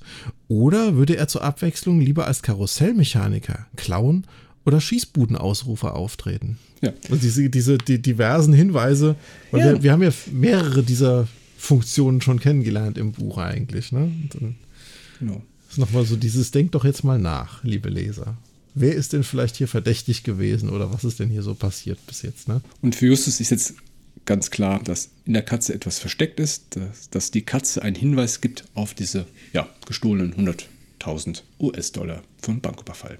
Genau. Und dann kommen wir auch zum Finale dieser Geschichte. Ja. Dann geht es nämlich jetzt endlich wieder zurück zum Zirkus und zum Rummel. Und als alle Beteiligten da ankommen, ist erstmal das Karussell beschädigt. Es ist auch relativ schnell klar, dass das ähm, tatsächlich Sabotage gewesen ist. Also nicht nur irgendwie ein mechanischer Fehler oder sonst irgendwas, sondern da hat tatsächlich irgendeiner dran sich zu schaffen gemacht und rumgefuhrwerkt. Mr. Carson hat den Karl in Verdacht, weil der ist auch einmal auch irgendwie verschwunden und nicht mehr auffindbar. Und ähm, ich finde, im, im, Buch kommt das noch so ein bisschen besser rüber, wie Justus dann die Vermutungen von sich da so ähm, mitteilt, was jetzt, warum das jetzt irgendwie passiert ist, ne? Weil äh, auch gerade im Buch später merkt man ja, die Zirkusleute sind ja schon so ein bisschen aufgewiegelt. Ne? Die wollen jetzt ja, wir mhm. müssen den Zirkus jetzt schließen und äh, das geht nicht so weiter und so. Und das hat ja mehrere Gründe. Entweder ähm, wird das initiiert, damit der Bankräuber sich unauffällig dann zurückziehen kann, oder dass äh, mhm. er nach wie vor die schwarze Katze, die richtige schwarze Katze, ja immer noch nicht gefunden hat und schon Richtig, wieder ein Ablenkungsmanöver im Prinzip initiiert hat, um wieder Zeit zu haben, irgendwie sich jetzt um diese Katze zu kümmern. Ne? Justus vermutet dann auf jeden Fall, dass es eigentlich noch eine sechste schwarze Katze geben muss, weil nach wie vor passieren immer noch Sachen, obwohl derjenige, von dem sie ja wissen, dass er die schwarzen Katzen sucht, ja schon jede Menge Katzen hat. Der hat die mhm. geklauten Katzen von Peter, von Billy Motors, der hat die eingekauften Katzen von seinem, äh, von seiner Annonce da, ne? Und mhm. immer noch passiert irgendwas. Das heißt, anscheinend ist die richtige Katze immer noch nicht gefunden. Er, er, weiß ja tatsächlich auch gar nicht, wie viele Katzen es überhaupt waren, weil. Richtig, äh, genau. Das, das, ja. war, das war ja wirklich, das, er, hat das, er musste sich ja demaskieren, er musste das ja verstecken und alles. Die, die Polizei, hatte ich ja eben gesagt, die war ja schon quasi vor Ort in St. Matteo. Und er musste ja quasi in der kurzen Zeit, wo das Feuer ist, wo die Ablenkung da ist, musste er auch ein Versteck finden. Und ich glaube nicht, dass er gezählt genau. hat, wie viele Katzen das sind. Genau der Dieb hat die drei Fragezeichen Ende jedenfalls belauscht und stiehlt dann die Katze und Kahn wollte auch dem Dieb dann zuvorkommen entsprechend. Ne? Das ist so dieses mhm. schöne, mhm. dieses schöne Wechselspiel. Das kommt im Buch, glaube ich, äh, noch deutlicher und noch besser am Ende an der Auflösung rüber. Ähm, dass immer der Kahn sich irgendwie vermeintlich verdächtig verhält, obwohl der ganz andere Motive hat und was ganz anderes mhm. macht eigentlich. Ne? Das kommt auf jeden Fall richtig, richtig schön rüber, finde ich immer.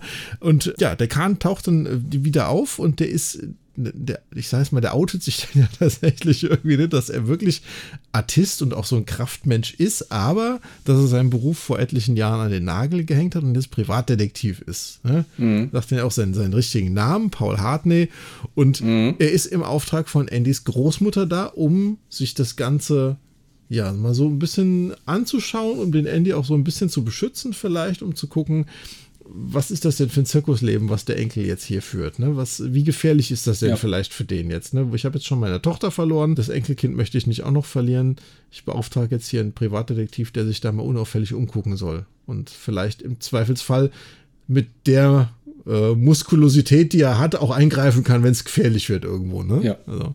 Ich meine, bei den ganzen Feuer, die da ausbrechen, äh, glaube ich, hätte ich auch einen Privatdetektiv ja. äh, engagiert, um meinen Enkel zu beschützen. Ja, ja, auf jeden Fall. Der Bob bemerkt dann, dass der Justus verschwunden ist und die Befürchtung ist, dass der Dieb den Justus irgendwie als Geisel genommen hat. Ne? Mhm. Ich finde, das ist ein bisschen komisch erklärt im Hörspiel. Das kommt im Buch ein bisschen besser raus. Mhm. Später. Weil da laufen die noch mehr über den Platz hin und her. Ne? Die laufen ja nochmal zu dem Wagen ja. später, kommen wir ja gleich nochmal dazu. Richtig. Das erklärt ja. sich so ein bisschen mehr, dass der Justus auf einmal verschwunden ist, weil die laufen alle los irgendwann auf einmal. Nur hier ist es einfach nur so, die stehen ja gefühlt alle in der kompletten Endszene alle an derselben Stelle die ganze Zeit. Und auf einmal ist einer weg, dann ist wieder einer da und das ist irgendwie ein bisschen merkwürdig gemacht, finde ich. Ja. ja, während dieses ganzen Gesprächs irgendwie, die Angestellten werden ja auch noch so ein bisschen irgendwie befragt von Kommissar mhm. Reynolds, mhm. ne? Und es geht dann so ein bisschen hin und her und auf einmal äh, sagt, glaube ich, der Peter irgendwie, ach guck mal, die Clowns sind auch da. Und der Bob dann so, ach ja, die Clowns sind ja das Schönste irgendwie am Zirkus, ne? Wird so eingeleitet. Achtung, jetzt geht es gleich um die Clowns. Ja, genau. Das Gespräch geht dann irgendwie auch noch ein bisschen weiter. Und ähm, auf einmal macht der Bob den Kommissar Reynolds irgendwie darauf aufmerksam. Hier, guck mal, was ist denn da? Und der kleine Clown von den beiden, der hat ein Fragezeichen in den Boden gemalt. Ach, stimmt, Sand, richtig, ne? ja, ja, ja. Und dann ist eigentlich sofort klar, das ist der Justus, ja.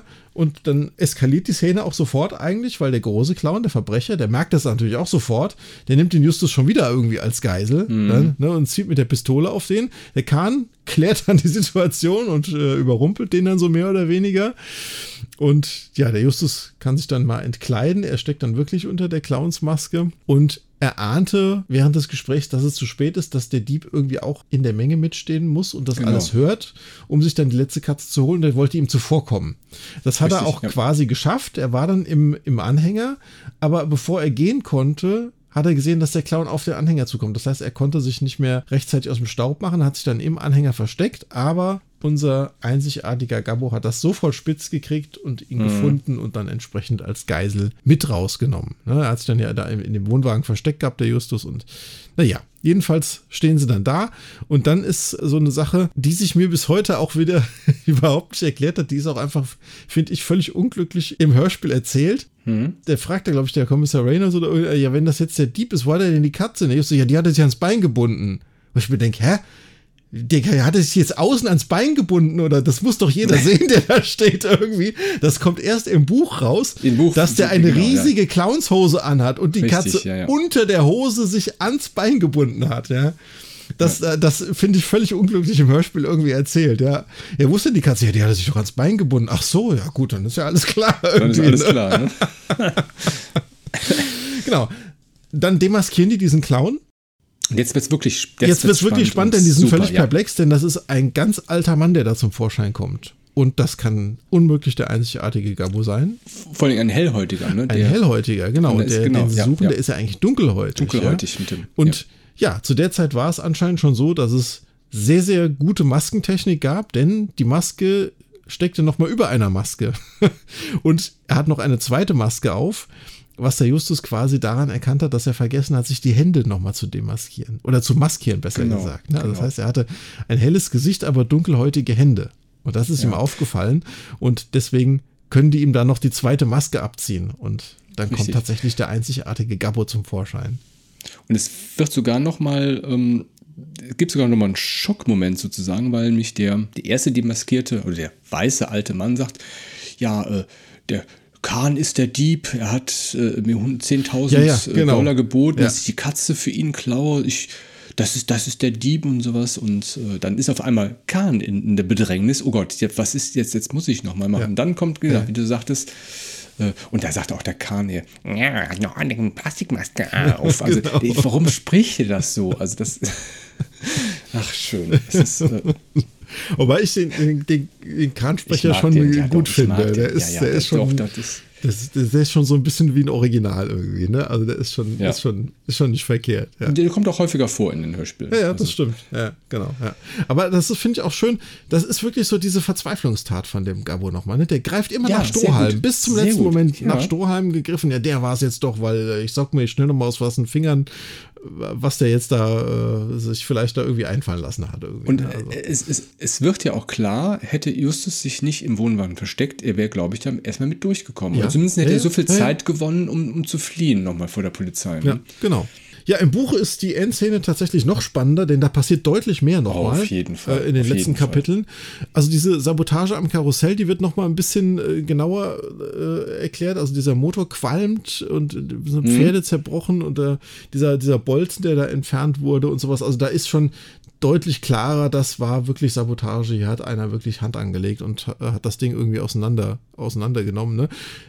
Ich hatte es vorhin schon mal angesprochen, die Artisten äh, sind da von ihrer Moral her ziemlich weit unten. Die verlangen, dass der Zirkus geschlossen wird, irgendwie, ja.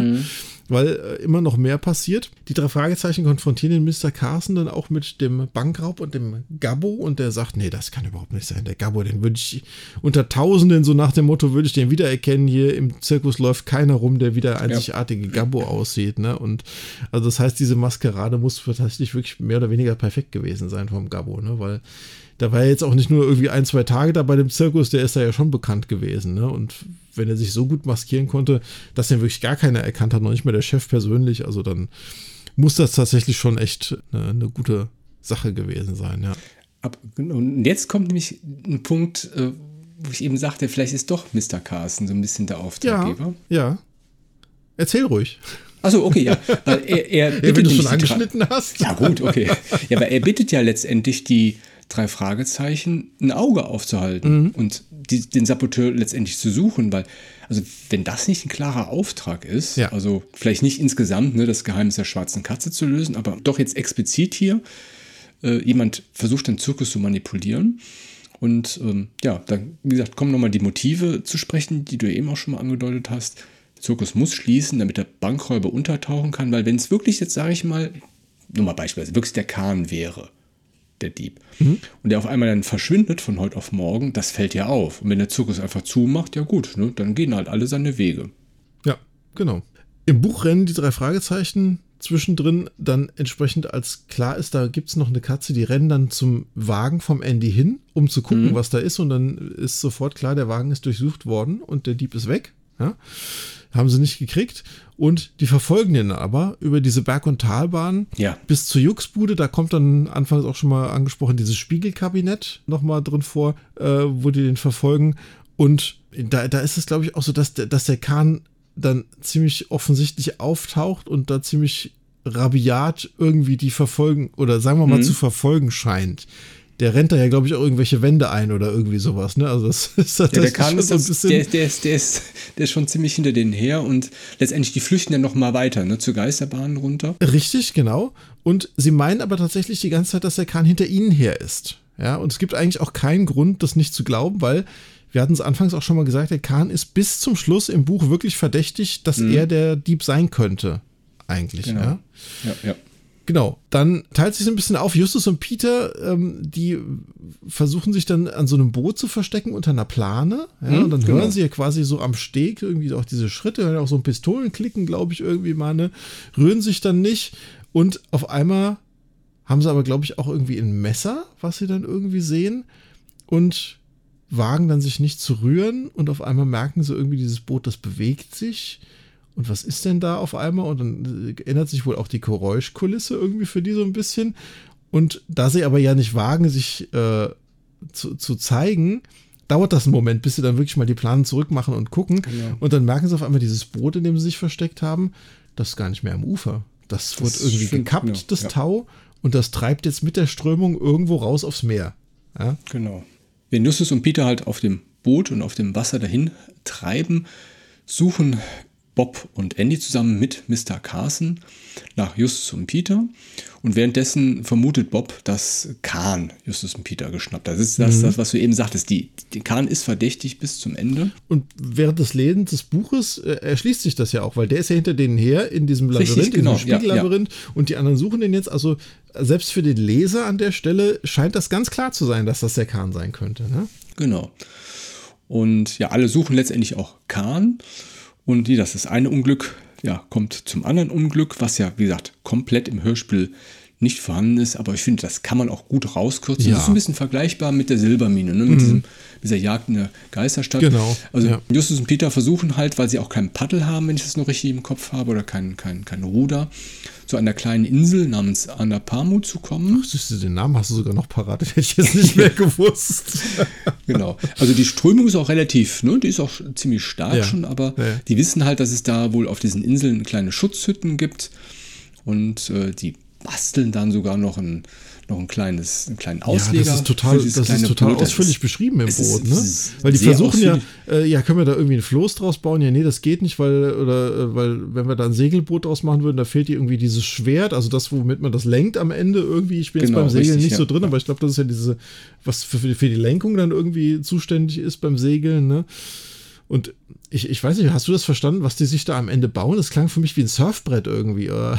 Ich ja, weiß also, nicht genau ich habe mir so vorgestellt, dass das quasi, dass das dieses Ruderboot nehmen und das dann irgendwie mit so einem Gestänge ja. das irgendwie da dran basteln, um das letztendlich dann lenken zu können. Okay, ja. Gut, äh, ich denke, äh, ja, das ist, letztendlich hätten sie auch einfach da eine Schutzhütte gemütlich machen können. Irgendwann werden sie gefunden, aber die wollten ja, wie gesagt, den Kahn finden, beziehungsweise den richtigen, ja, ja. Den, den, den Dieb halt. Mhm. Ja, in der Zwischenzeit hat Mr. Carson Kommissar Reynolds gerufen und ja, die Polizei sucht halt den ganzen Zirkus nach dem Kahn. Und letztendlich wird auch Kahn gefunden. Mm, es wird beschrieben im Buch, dass er auch einen falschen Bart hat. Mhm. Aber gut. Und er sagt nochmal selber, dass er tatsächlich selbst den Täter sucht. Ja, Justus und Peter konnten halt mit diesem selbstgebauten ja, Bootsteil oder äh, Segelschiff oder was auch immer die da, was auch immer sich das gebaut haben. gebaut genau, haben, ja. genau. Mhm. Kommen dann ja, quasi wieder zum, zum Zirkus an und Justus hat direkt einen ganzen Haufen an, an Beispielen und Erklärungen, warum Kahn nicht der Dieb sein kann. Und auch da, wie gesagt, dann auch Kahn offenbart seine wahre Identität, seinen wirklichen Auftrag, dass er Privatdetektiv ist. Es wird hier nochmal dann die ganzen Katzen aufgezählt, dass es sechs Katzen gibt und tatsächlich mhm. nicht nur fünf, dass die eine in diesem Flickkorb liegt. Die wurden belauscht? Die Person rennt zu Annis Wohnwagen, die Katze ist weg, die suchen wieder nach Kahn, Justus ist verschwunden. Das ist halt dann diese Szene, die wir dann auch im, im Hörspiel jetzt endlich einsetzt. Ja. Und dass der kleine Clown halt Justus Jonas ist und äh, ja, ja, Bankräuber hat es halt quasi erkannt. Kommissar nimmt dann auch die Maske des Clown ab und nicht Kahn. Das ist ein Unterschied zum Buch. Das ne? haben wir also auch öfters, ne? Auch dass ja, manche, genau, manche ja. Sätze dann irgendwie oder manche Sachen dann irgendwie auf einmal die Tante Mathilda macht und nicht der Onkel Titus irgendwie, Richtig, weil, genau. ja. keine Ahnung, die Tante Mathilda war dann irgendwie gerade im Studio und dann hat sie das halt gerade eingesprochen und dann musste man nicht den anderen Sprecher irgendwie extra nochmal holen für. Ne? Also, lauter solche Sachen. Und damit endet die, also für mich wahnsinnig gute Geschichte die drei Fragezeichen und die schwarze Katze. Im Buch gibt es dann nochmal ein Zusatzkapitel, was wir auch häufiger haben. Ne? Genau, das, ja. Das mit Alfred Hitchcock zusammentreffen. Ja, genau, das finde ich auch sehr schön bei den alten Folgen. Das lese ich immer ja. auch sehr gerne, weil dann tatsächlich so diese allerletzten Kniffe nochmal, das ist dann nicht, wir hatten es ja schon öfter angesprochen, dass wir da kein Fan von sind, ne? wo sich dann alle Beteiligten am Ende ja. nochmal an den Tisch setzen zusammen. Ach ja, jetzt bei einem Stück Kirschkuchen schwafeln wir jetzt nochmal über den Fall, genau das, sondern äh, das, das hat einfach Charme, finde ich, dass sie da zu ihrem, ja, ich sage erstmal mal Mentor, Mentor. irgendwie ja, zurückgehen, ja. nochmal und über die. Er liest das dann ja auch immer, was der Bob da geschrieben hat und äh, ich glaube, in manchen Büchern steht dann tatsächlich sogar, dass er das als Buch veröffentlichen würde. Das ist ja, ja. ganz, ganz nett gemacht eigentlich, weil es ja tatsächlich dann so passiert ist irgendwo, ne? Er gilt da ja quasi als Herausgeber auch, ja, und dann es ist schon, ist schon ganz nett, genau, ja. Genau. Und, und es, ist, es ist, sind auch nicht Informationen, wo ich sagen muss, die muss man zwingend haben, um das ganz zu verstehen. Weil bei einigen, sag ich mal, in, in den mittleren Folgen oder in den späteren mittleren Folgen, da hast du irgendeinen Fall, da wird irgendwas gemacht und dann stehst du am Ende vom Fragezeichen, ja, aber hä? Und dann sitzen die, wie du schon sagtest, gemütlich beim Kirschkuchen zusammen oder sonst irgendwie schmatzend am Tisch. Oder in der Ja, Eisdiele, übrigens, ja. in der Eisdiele. Ja, übrigens, Person X ist die Schwester von Person Y, wo man denkt, ach so, ja, dann macht es natürlich Sinn. Ja, Ja. aber fällt das vom Himmel? Woher kommt Ja, das? Wie soll richtig. ich denn als Hörer? Und solche Gespräche am Ende, Ja. die den ganzen Fall nochmal erstmal einfach nur repetitiv wiederholen, wo ich mir Richtig. denke, mein Gott, die 20 Minuten, die hättest du dir ja schenken können. Und dann die Informationen, die man sich gar nicht erschließen kann. Das ist wirklich ein No-Go. Und das hier, was wir jetzt gleich noch berichten werden, das, das, die Berichte mit Alfred Hitchcock, das, da sind natürlich nochmal so ein paar Informationen drin, die man nicht, vielleicht nicht kennt, aber die auch nicht entscheidend Nee, sind. das sind einfach nette Ergänzungen. Nette das sind nette Ergänzungen, Ergänzungen, genau, wo ja. du sagst, ach ja, cool, so ist das also. Ja? Da Genau. stehst du nicht so da wie du, ach so, deswegen hatte ich ein Brett vorm Kopf, weil das konnte ich gar nicht wissen. Irgendwie Richtig, dem genau, Motto, ja, ne? ja. Ja. Ja. Also in dem Kapitel erfahren wir jedenfalls, dass der Gabbo auch im Staat Ohio wegen Einbruchs gesucht wird schon, ja. Und dass der Grund, warum er sich da quasi im Zirkus mit Maske aufgehalten hat, auch als- alter Mann, also eine Maskerade, die ja wirklich ganz weg ist von dem, was er eigentlich ist, ähm, weil er ja nach wie vor die Katze in diesem Zirkus gesucht hat und zumindest der Mr. Carson ihn ja sehr gut kennt wohl. Ja, Richtig, das heißt, genau, er musste sich wirklich so mhm. maskieren und das ist ihm ja auch gelungen. Weil Mr. Carson sagt ja zumindest im Buch auch so, nee, also der Gabbo ist hier auf gar keinen Fall, da Ja, müsst ihr ja. euch total irren, weil den würde ich unter tausenden Leuten irgendwie immer wieder erkennen oder sowas. Ne? Das ist ihm tatsächlich geglückt, er dann so gute Maskerade da aufzufahren, dass er wirklich völlig inkognito bleibt einfach da bei dem Zirkus. Ne? Ähm, Den Banküberfall in San Mateo hat er allerdings ohne Maske gemacht, aber dafür mit falscher Tätowierung, um die Leute zu täuschen einfach auch wieder dann. Ne? Also, ja. Ja, ganz ehrlich, also ich glaube, dass das funktioniert auch wirklich. ja. Also, das ist ja schon ähm, so ein paar, sag ich mal, eine Narbe im Gesicht oder, sag ich mal, bestimmte Haarlänge oder Haar- und unterlässig Tätowierungen. Das kann man Ja, sich merken und äh, ja. Sprachfehler, Sprachfehler. irgendwie ja. sowas. Ja. Haben wir jetzt Ja. zum Beispiel beim nächsten Fall, den wir dann besprechen Stimmt, werden, ja, ja. dass das äh, sehr auffällig Fohlen. gewesen ist. Ja. Ja. Geht es ja auch wieder um Banküberfall. ja, und wir erfahren auch, dass er das Feuer im Zirkus gelegt hat, tatsächlich, weil er einfach diese Zeit gebraucht hat für diese Rückumwandlung. Ja, von Ja, dieser, genau, von dieser. Maskerade, die ja wirklich so perfekt gewesen ist. Klar, das hat man nicht innerhalb von einer Minute gemacht, schnell mal. Ne? Das dauert schon so einen Moment, sich da zu maskieren oder zu demaskieren dann irgendwo. Ne? Ja. Dann erfahren wir noch, wie es mit der Großmutter von Andy Carson quasi weitergeht. Die hat dann den Bericht vom äh, Privatdetektiv bekommen, also von Paul Hartney alias Kahn, und hat dann ja ihre Einstellung auch ziemlich geändert, so zum Zirkus. Ne? Sie bewilligt das dann auch, dass der Andy da bleiben kann und das ja eigentlich eine gute Sache ist, wenn er bei seinem Vater aufwächst. Einfach. Ja. Also ich sag mal, die Familienbande des, äh, des Enkelkinds, das ja jetzt keine Mutter mehr hat, dass er wenigstens den anderen Elternteil, den Vater nach wie vor da wirklich hat, das scheint ihr dann doch klar zu sein am Ende, dass das wichtiger ist als vielleicht irgendeine Gefahr, die von diesem Zirkus irgendwie ausgehen könnte. Wo ich jetzt auch mal sage, er ist kein Artist, der ist Schießbudenbesitzer. Also Genau.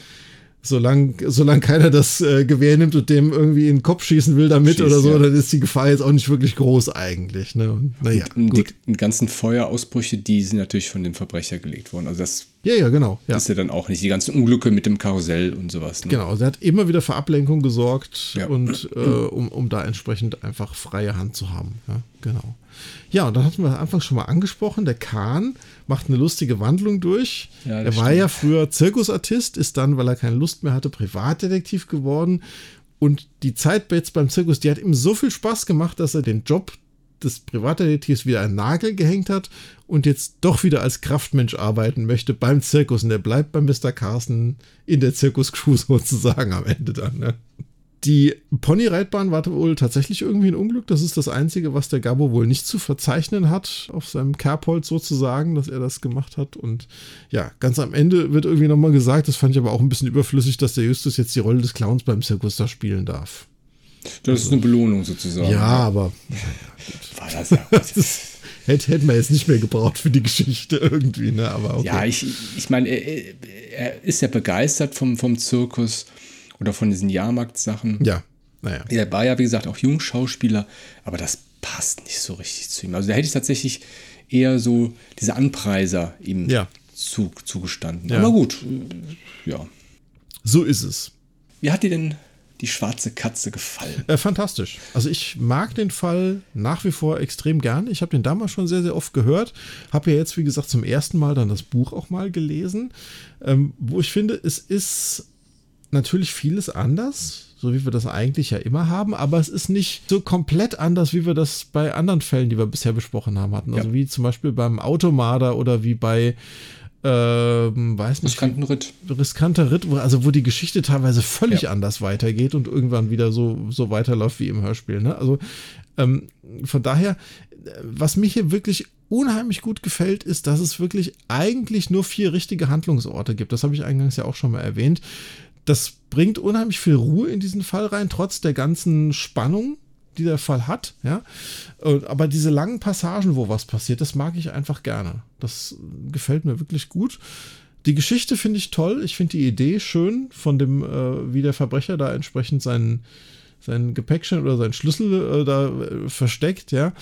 Und das ist so ein richtiger, ja, so, so ein klassischer Detektivfall, finde ich irgendwie von der Story her, der wirklich gut in so die Ende 60er, Anfang 70er Jahre einfach auch reinpasst. Hm. Ja, kann ich unterstreichen. Also die Folge finde ich absolut spitze. Es ist ein genialer Plan, mit dem Banküberfall sich dann im Zirkus zu verstecken.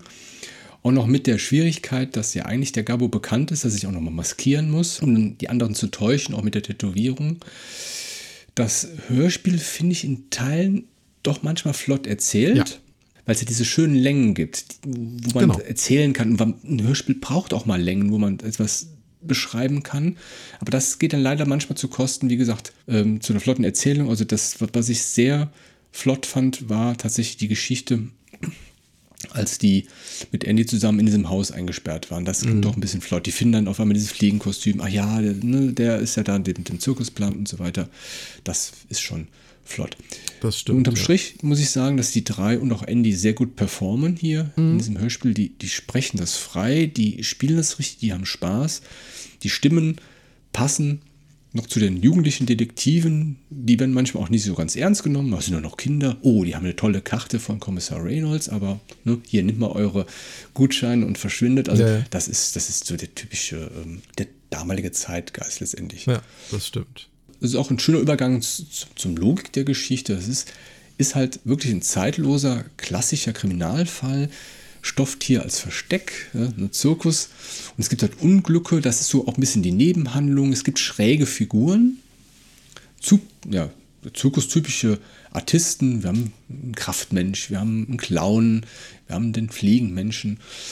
Und äh, ja, der Verbrecher möchte halt, wie gesagt, letztendlich wieder, weil er halt nur kurze Zeit hatte, durch dieses, dieses Feuer, möchte er an diesen Gepäckschein kommen, den er halt in die, in die Katze versteckt hat, ja, und dann kommt das eine Unglück zum anderen Unglück, ja, die werden auf einmal dann verkauft, oder äh, verkauft, Quatsch, die werden als Preis ja, ja, quasi ausgezeichnet und jetzt muss er irgendwie wieder rankommen und ähm, ja, das mit diesem Kinderheim, das hatte ich ja eben schon angedeutet, das finde ich immer noch sehr vage, aber gut, er ist halt vielleicht auch ein bisschen verzweifelt, ne? Dass ja, er an die. Ja. ja, er hat da 100.000 Dollar irgendwo in einem Schließfach und er kommt nicht mehr da dran. Das stimmt, ja. Ja, ja ist richtig. Und. Aber es ist auch wieder, das ist mir als Kind nie so bewusst geworden. Aber jetzt, wie gesagt, äh, seitdem wir das Projekt zusammen machen und ich auch nochmal so ein bisschen die anderen Hörspiele so höre, die kommen ja schon manchmal in gefährliche und brenzliche Situationen. Ich mhm. meine, ne, Justus gerät in eine Falle, da gibt es Pistolen und Messer und ja, man merkt auch, dass die Kinder sich verschätzen irgendwie so ein bisschen manchmal, ja. dass sie ja. sehr schnell dann. Es sind halt noch Kinder. Ja. Kann man eigentlich dazu nur sagen, ne? Ja. Nee, kann ich, kann ich genauso nur, nur unterschreiben, wie gesagt. Ansonsten finde ich die, diese Zirkusatmosphäre bei der ganzen Folge, die finde ich, ja. wenn wir jetzt auf die Tonqualität-Ebene gehen, mit Geräuschen und allem möglichen, oh, ja. wirklich super gemacht. Also gerade, wie gesagt, ich hatte es ja schon mal anfangs äh, gesagt, diese Szene an der Schießbude auch, das Geräusch von dem äh, Gewehr, dieser Schuss ist super gut, ja. Und ähm, ich hatte noch gelesen, dass diese Musik, die man im Hintergrund hört, diese Jahrmarktsmusik, ja, das ist ähm, von Dick Van Welden äh, arrangiert auf dem mhm. Album Die vergnügte Drehorgel. Da haben die das wohl irgendwie alles rausgenommen. Einfach mal so als Nerdwissen. Ja, aber das, die, die, Drehorgel, das kommt mir bekannt vor. Das, ja, das, ja, wird ja, auch, ja, das wird bei anderen Folgen auch nochmal verwurstet. Wahrscheinlich, naja, ja. Naja, naja, definitiv. Bevor wir noch weitergehen, würde ich ganz kurz äh, zwei Sachen noch sagen, die ich als erwähnenswert fand. Und zwar, es gibt eine Neufassung dieses Hörspiels, die von 2019 ist, also noch gar nicht so alt, ja, gerade mal vier Jahre alt.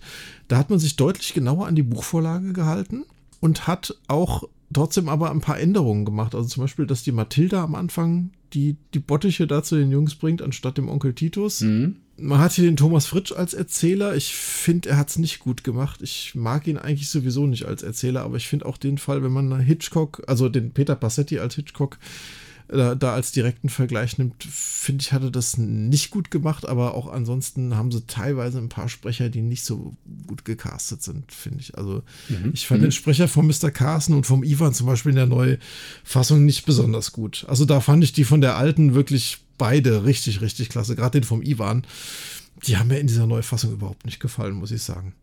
Ganz interessant ist, dass es hier ähnlich wie wir das beim Automada hatten, ein Prequel oder eine Prequel-Szene gibt vor dem eigentlichen Hörspiel, bevor die Titelmusik auch einsetzt, die diesen Brand im Zirkus von San Matteo darstellen soll. Ach, okay. Ja, ja spannend. Das ist und, schön. Ja, und da hatte ich jetzt äh, recherchiert, dass unter dem Punkt Tongestaltung in den Credits äh, steht, das ist mit Unterstützung der Studierenden der Hochschule Darmstadt gemacht worden. Da könnte ich mir jetzt tatsächlich vorstellen, Europa hat dieses Hörspiel als Neufassung so gemacht und dann wurden entsprechend die Studierenden dieser Hochschule Darmstadt damit beauftragt, hier, habt ihr den Fall, baut doch mal eine Soundcollage, die vor das Hörspiel kommt, die diesen Brand in dem Zirkus, bevor die Geschichte anfängt, in der anderen Stadt irgendwie darstellt. Und dass die das so gemacht haben. Könnte ich mir jetzt denken. Mhm. Mhm. Aber mhm. ich weiß, hast du die gehört, die Neufassung? Nee, hatte ich leider nicht geschafft. Ah ja, okay. Nee. Als sie damals rausgekommen ist, hatte ich mir die angehört und ich habe sie direkt wieder weggelegt. Also ich habe mhm. die noch nicht mal als MP3. Ja. Darf, darf man das eigentlich sagen? Gerippt? Äh, ja, ich habe ge es gekauft. Ich, ich sagen, wenn, du das, wenn du es gekauft ja, ja, oder wenn du es von deiner eigenen CD rippst, ist ja Gott sei Dank. Ja, ist von meiner eigenen CD. Ja. Ähm, aber das, das habe ich noch nicht mal mehr als MP3 äh, abgespeichert. Also ich müsste tatsächlich die CD in, in mein CD-Laufwerk hören. Ich fand die damals, hat mir nicht gefallen. Mhm. Also ich finde es eigentlich schon ganz gut. Wie gesagt, ein paar Sprecher und den Erzähler mag ich halt überhaupt nicht. Ja. Ähm, Kommt dann diese Szene mit diesem Boot davor, in dem, in dem, also, dass sie auf dem Wasser treiben? Nee, ich glaube auch nicht. Ja, ich glaube, die, die haben sie da auch nicht reingemacht. Nee, nee. Ja, die kann man wirklich streichen. Also die, da hat ja nichts gebracht. Das ist ja wirklich nur Nee, das war das. Das hatten ne? wir aber bei einem anderen Fall ja auch schon mal, ne, wo man gemerkt hat, auch wir müssen noch ein bisschen was erzählen, dann mhm. bauen wir hier so eine kleine Seitgeschichte irgendwie noch mal rein und ähm, naja. Ein, ein, ein Punkt möchte ich noch ergänzen zur Tonqualität, weil du hast ja noch einen zweiten Punkt, äh, bevor wir darauf äh, so rumkommen, was dieses Piepen von diesem Funkgerät von Kommissar Reynolds. Ja. Das habe ich ja noch nie gehört. Als sie beim Milli Motor sind ja. und die dann sprechen, wo der Kommissar auf einmal meinte, im Moment mal, da kommt ein Funkspruch rein, dieses Bi, Bi, Bi. Also, was ist denn das für ein, für ein Geräusch? Was hat mir denn da genommen? Also, Keine Ahnung. Das fand ich sehr seltsam. Das, ja, das ist ein bisschen merkwürdig, das stimmt, ja. Die andere Sache, die vielleicht für Fans noch erwähnenswert ist, dass diese Geschichte einen Nachfolger hat. Und zwar ist das die Hörspielfolge Nummer 163, Das Blaue Biest von Henrik Buchner, ja. wo auch wieder Andy Carson und der einzigartige Gabbo auch vorkommen als Charaktere. Ich traue mich ja fast nicht auszusprechen, aber ich finde diesen Fall völlig Banane. Also ich weiß nicht, ob du ihn jetzt nochmal angehört hast, ich, aber ich, ich fand doch, den, ich, ich, ich finde ihn furchtbar. Ich finde ihn wirklich furchtbar. Ich finde das. Anlauf. Ja. Hast du da doch mal bis zu Ende gehört? Anlauf habe ich dann doch zu Ende gehört. Man erkennt tatsächlich Andy noch die Stimmlage. Ja. Die kann man tatsächlich erkennen. Ja, das, das ist der gleiche, der gleiche ja, Sprecher. Aber das ist also eine schreckliche Geschichte. Ne? Also ich finde, das ist, die Folge ist wirklich so ein Paradebeispiel für einen Fall, in dem fast nur geredet wird, 72 Minuten lang. Ja. Vielleicht ist das im Buch anders. Vielleicht tue ich dem Buch da irgendwie Unrecht. Vielleicht ist das anders geschrieben, besser geschrieben. Äh, Im Hörspiel fand ich es äh, ja. super anstrengend zu hören. Und ich komme dann bei so Fällen, wo wirklich so viel geredet wird, ich komme irgendwann, selbst wenn ich versuche zuzuhören, ich komme zu, zu einem Punkt, wo ich der Geschichte nicht mehr folgen kann. Irgendwie, weil einfach ja. nur noch Fakten an Fakten irgendwie erzählt werden. Und äh, auch diese, diese Szene mit dem mit dem Bob und dem Mädchen und dieses Spiel mit der Kiste, wo er dann bei einer, bei einer Lügeantwort die Hand reinhalten soll. völliger Kokolores, finde ich. wirklich, ist wirklich Kokolores. Also, und auch dieser, dieser Leonidas, um den es da geht, der da verkleidet ist als, als Biest und nee, das hat mir, hat mir überhaupt nicht getaugt, wirklich. Also ich muss tatsächlich auch sagen, ich habe das Buch nochmal geöffnet, ich habe mein Lesezeichen gefunden. Das Ja. ist, ich weiß nicht, für die Zuhörerinnen und Zuhörer, ähm, die, ja, ich weiß nicht, bis 130, 120, also ich habe sehr viele Bücher, also die Klassiker habe ich auf jeden Fall teilweise mehrmals gelesen. Ja. Bei den neueren Büchern ist es tatsächlich so, ich habe in vielen ein Lesezeichen. Manche sind schon irgendwie im ersten Drittel, manche in der Hälfte, ein paar wenige sind tatsächlich auch bei zwei Drittel. Wenn das Lesezeichen noch drin steckt, dann hat mir das Buch nicht gefallen. Und ich habe das tatsächlich gefunden, ziemlich am Anfang. Es ist natürlich immer gefährlich, man tut natürlich unter Umständen einem Buch tatsächlich Unrecht, wie du schon sagtest. Ne? Ja. Das, vielleicht ist das Buch tatsächlich Ja. besser beschrieben. Ich muss es vielleicht dann tatsächlich nochmal lesen. Vielleicht besprechen wir die Folge ja auch in naher Zukunft. Dann will ich es ja auf jeden Fall nochmal komplett durchlesen. Aber es muss irgendwas gegeben haben damals, dass ich das nicht zu Ende gelesen Mhm. habe. Also es ist einfach. Ich weiß immer noch nicht, was, was in der Kiste drin ist. Irgendein Tier. Ja, Irgendein aber Tier muss ja ein drin Igel. sein. Ein Igel wahrscheinlich. Ne? Keine Ahnung, vielleicht auch ein Meerschweinchen oder ich, ich weiß es nicht. Die können auch beißen. Auf jeden Fall. Ja, ansonsten, liebe, liebe Zuhörerinnen, liebe Zuhörer, wir haben ja inzwischen einen Discord-Kanal. Dann äh, lasst uns gerne eure Eindrücke da zum Blauen Biest, wie ihr diese Folge fandet. Und ob wir dem Buch vielleicht Unrecht tun, dass die Geschichte vielleicht ja doch gut ist. Genau. Oder wie ihr sie fandet generell. Gut, wer ist denn die Person unserer Folge jetzt für dich, Michael? Person der Folge, das ist für mich Kahn, der Kraftmensch. Fantastisch, bei mir ist es ganz genauso.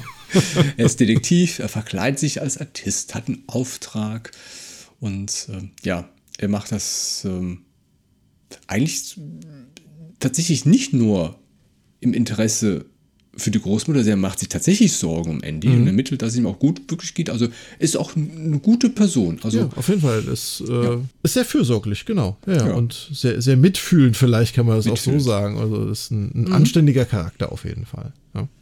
Und äh, harte Schale, weicher Kern irgendwie. Hart- sowas, oh. ne? das, Aber ich kriege dieses Bildchen mit dem Leopardenhöschen nicht aus dem Kopf. das geht mir genauso. Wer ist denn dein Sprecher der Folge? Interessant, dass wir denselben haben. Ne? Ja. Äh, das Sprecher, das ist- Sprecher der Folge ist für mich der Stefan Schwade, der in Andy Carson gesprochen hat, finde ich. Der hat das super gemacht, finde ich. Ich hatte jetzt auch recherchiert, der hat die Burg Schreckenstein auch mit vertont. Der hat da mitgesprochen. Ich weiß nicht, ob dir die was sagen. Burg Schreckstein schon. Ich habe gerade einen Schreck bekommen, weil Andy Carson ist tatsächlich auch mein Sprecher. der Folge. Nein.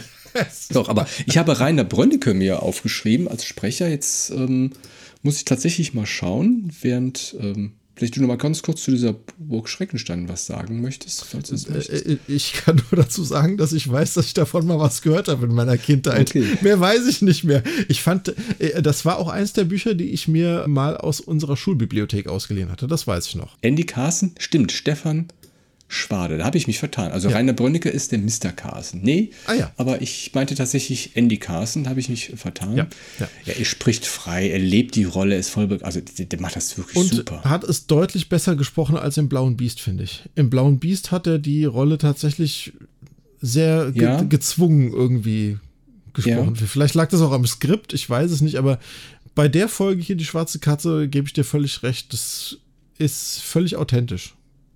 Aber vielleicht ist es einfach auch mittlerweile die Folgen einfach so, weiß ich nicht, ich, ob die Regie strenger ist, kann ich mir eigentlich nicht vorstellen. Ich meine, die, die Frau äh, Körting, die, die, die ändert sich ja auch nicht in dem Sinne, aber das ist, wirkt alles so gezwungen, es ist schon komisch. Oder vielleicht ist es auch einfach, vielleicht sind die Aufnahmezeiten viel kürzer, vielleicht müssen die straffer durch das Programm.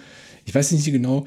Ich meine, damals sind die ja teilweise fürs Wochenende dahin geflogen. Ja. Die kamen ja, Ja, ja. zwei kamen ja aus Berlin, eine aus, aus tatsächlich aus Hamburg da oder irgendwie sowas in der Nähe. Und die waren ja teilweise ein ganzes Wochenende da, haben dann sechs, sieben Folgen durchgesprochen. Mhm. Vielleicht ist das auch gar nicht mehr so wie früher. Ich meine, es sind auch keine kleinen Kinder mehr, ne? Also Ju- Jugendliche mehr. Naja, das stimmt, ja. Oh mein Gott, jetzt haben, jetzt haben wir beide Personen. Das ja Das, das finde ich fantastisch. Ein, ein Novum hier. ja. Aber es zeigt, ne, wie, wie gut halt einfach die Personen und die Folgen sind. Ja. Oder die Folge ist. Also mein Zitat der Folge ist von Justus. Du hast es, glaube ich, schon Habe Mhm. ich erwähnt. mir schon fast gedacht, auch wieder, ja. Die Kerben an der Außenseite des Schlosses entsprechen genau den typischen Spuren des Einbruchsinstruments gemäß Abbildung 7. Das ist auch so ein Satz, bis du den mal fehlerfrei rauskriegst. ne? Das- ich glaube, da haben die schon ein paar Mal gesprochen. Ja, das kann ich mir Mit. Sicherheit, ja. ja, ja. Mein Zitat der Folge kommt tatsächlich nur im Buch vor. Und das ist ah, ja? ganz am Ende vom Kahn auch wieder, als der Justus alles völlig schlüssig darlegt, allen, und der dann einfach ganz trocken sagt, der steckt euch alle in die Tasche. okay. Ja, damit wären wir am Ende. Ja, ein kleines Fazit möchte ich tatsächlich noch mal ja, sagen. gerne, gerne. Wir sind um, noch nicht am Ende. Michael möchte noch ein Fazit sagen. ja, geht ganz, ganz, ganz schnell. Nein, ich muss sagen, also ich hatte ja, ich kann jetzt nicht wirklich sagen, was so meine Lieblings drei Folgen sind. Das ändert sich ja immer so ein bisschen. Aber ich muss sagen, jetzt nochmal durch dieses besondere Hören, das ist ja so eine Art, ich weiß nicht, ob es jetzt analytisches Hören ist, aber es ist ja schon so ein spezielles Hören. Man liest das Buch ja auch irgendwie nicht so, sag ich mal, freizeitmäßig. Man hat ja, ja schon immer im Hinblick, ne, was, was mache ich mit Notizen, sonst irgendwas. Also ich muss sagen, dass die schwarze Katze nicht, sag ich mal, unter den Top 5 oder Top 10 so unbedingt drin war. Mhm. Aber jetzt mit der Beschäftigung für diesen Podcast hier, muss ich sagen, ist die Folge definitiv weit hochgerutscht. Also mir hat es unheimlich gut gefallen. Es ist so eine tolle Geschichte im ja. Buch zumindest. Also das, ja, ich weiß gar nicht, warum das in den letzten Jahren, Jahrzehnten eigentlich so äh, untergegangen ist bei mir ja, das war so nochmal mein, mein, mein Fazit des Fazits. Ja. Das ist nochmal auf jeden Fall gut nach oben gerutscht. Und ja. ja, wackelt schon fast an meine Lieblingsfolge. Aber nee, das schafft sie dann doch nicht. Aber Sehr gut. Ja, ich muss auch sagen, das kann ich aber eigentlich für, ja, eigentlich wirklich für alle Folgen, die wir bis jetzt ja, stimmt. haben, sagen. Flammenspur hat mir auch besser gefallen jetzt nach, Siehste? nach dem Siehste? Podcast. Ja. Nee, ich kann das wirklich sagen, für eigentlich alle Folgen, die wir bis jetzt besprochen haben. Für mich ist dieses Projekt hier ein richtiges Neuentdecken der drei Fragezeichen. Wirklich, weil ich habe als Kind Bücher gelesen, es waren aber nicht viele. Weiß ich nicht, zehn Bücher habe ich vielleicht gelesen. Vielleicht waren es 15 insgesamt, die ich gelesen habe. Und an die kann ich mich nach 30 Jahren jetzt auch nicht mehr erinnern. Ne? Also für mich ist das wirklich so ein richtig schönes Neuentdecken, weil ich habe die Folgen halt äh, gerade bis zu 100, ich habe die halt alle hunderte Male schon gehört. Ja, und mhm ich will nicht sagen, dass es langweilig wird, weil ich mache es mir ja auch heute noch immer zum Einschlafen ab und zu mal an.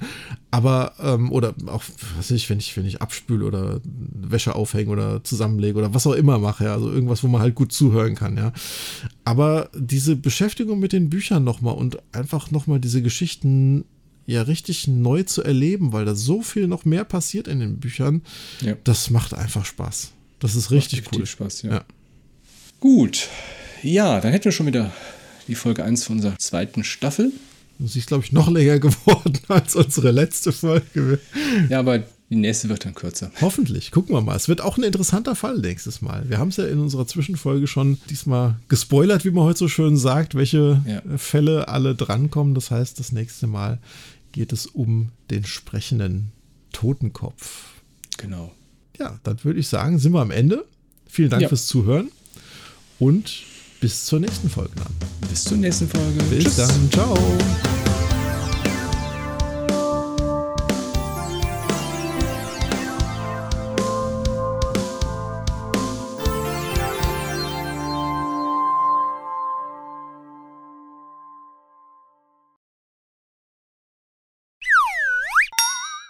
Ja, wir haben immer gesagt, der andere, also der, der nicht ausgesucht hat, fängt an zu ausgesucht. Okay. Weil dann kannst du schön überleiten. Erzähl doch mal, warum hast du dir denn jetzt diesen Fall das hier stimmt. das ist ja, so ist es, genau, genau. Mensch, jetzt sind wir klug. ja, ist alles ausgeklügelt. Hm. Das ist echt schlimm heute mit meiner Stimme. Es ist gut, dass wir gleich fertig sind. Definitiv. Wolltest du. Fange ich an. wir können uns hier echt die, die Hand reichen mit unserem Rumgehuste heute hier, echt. Ist auch eine gute Person. Also ja, auf jeden Fall. Ist, äh, ja. ja. Ich mir ist gerade das Wort nicht eingefallen, was ich sagen wollte. Ich wollte ich bestätigen, mit was, was der für ein Charakter zu. Was wollte ich denn da sagen? Ich, ich komme nicht auf das Wort, was ich sagen will. Ich habe keine Ahnung. Es ist zu spät wieder. Zu spät, ja.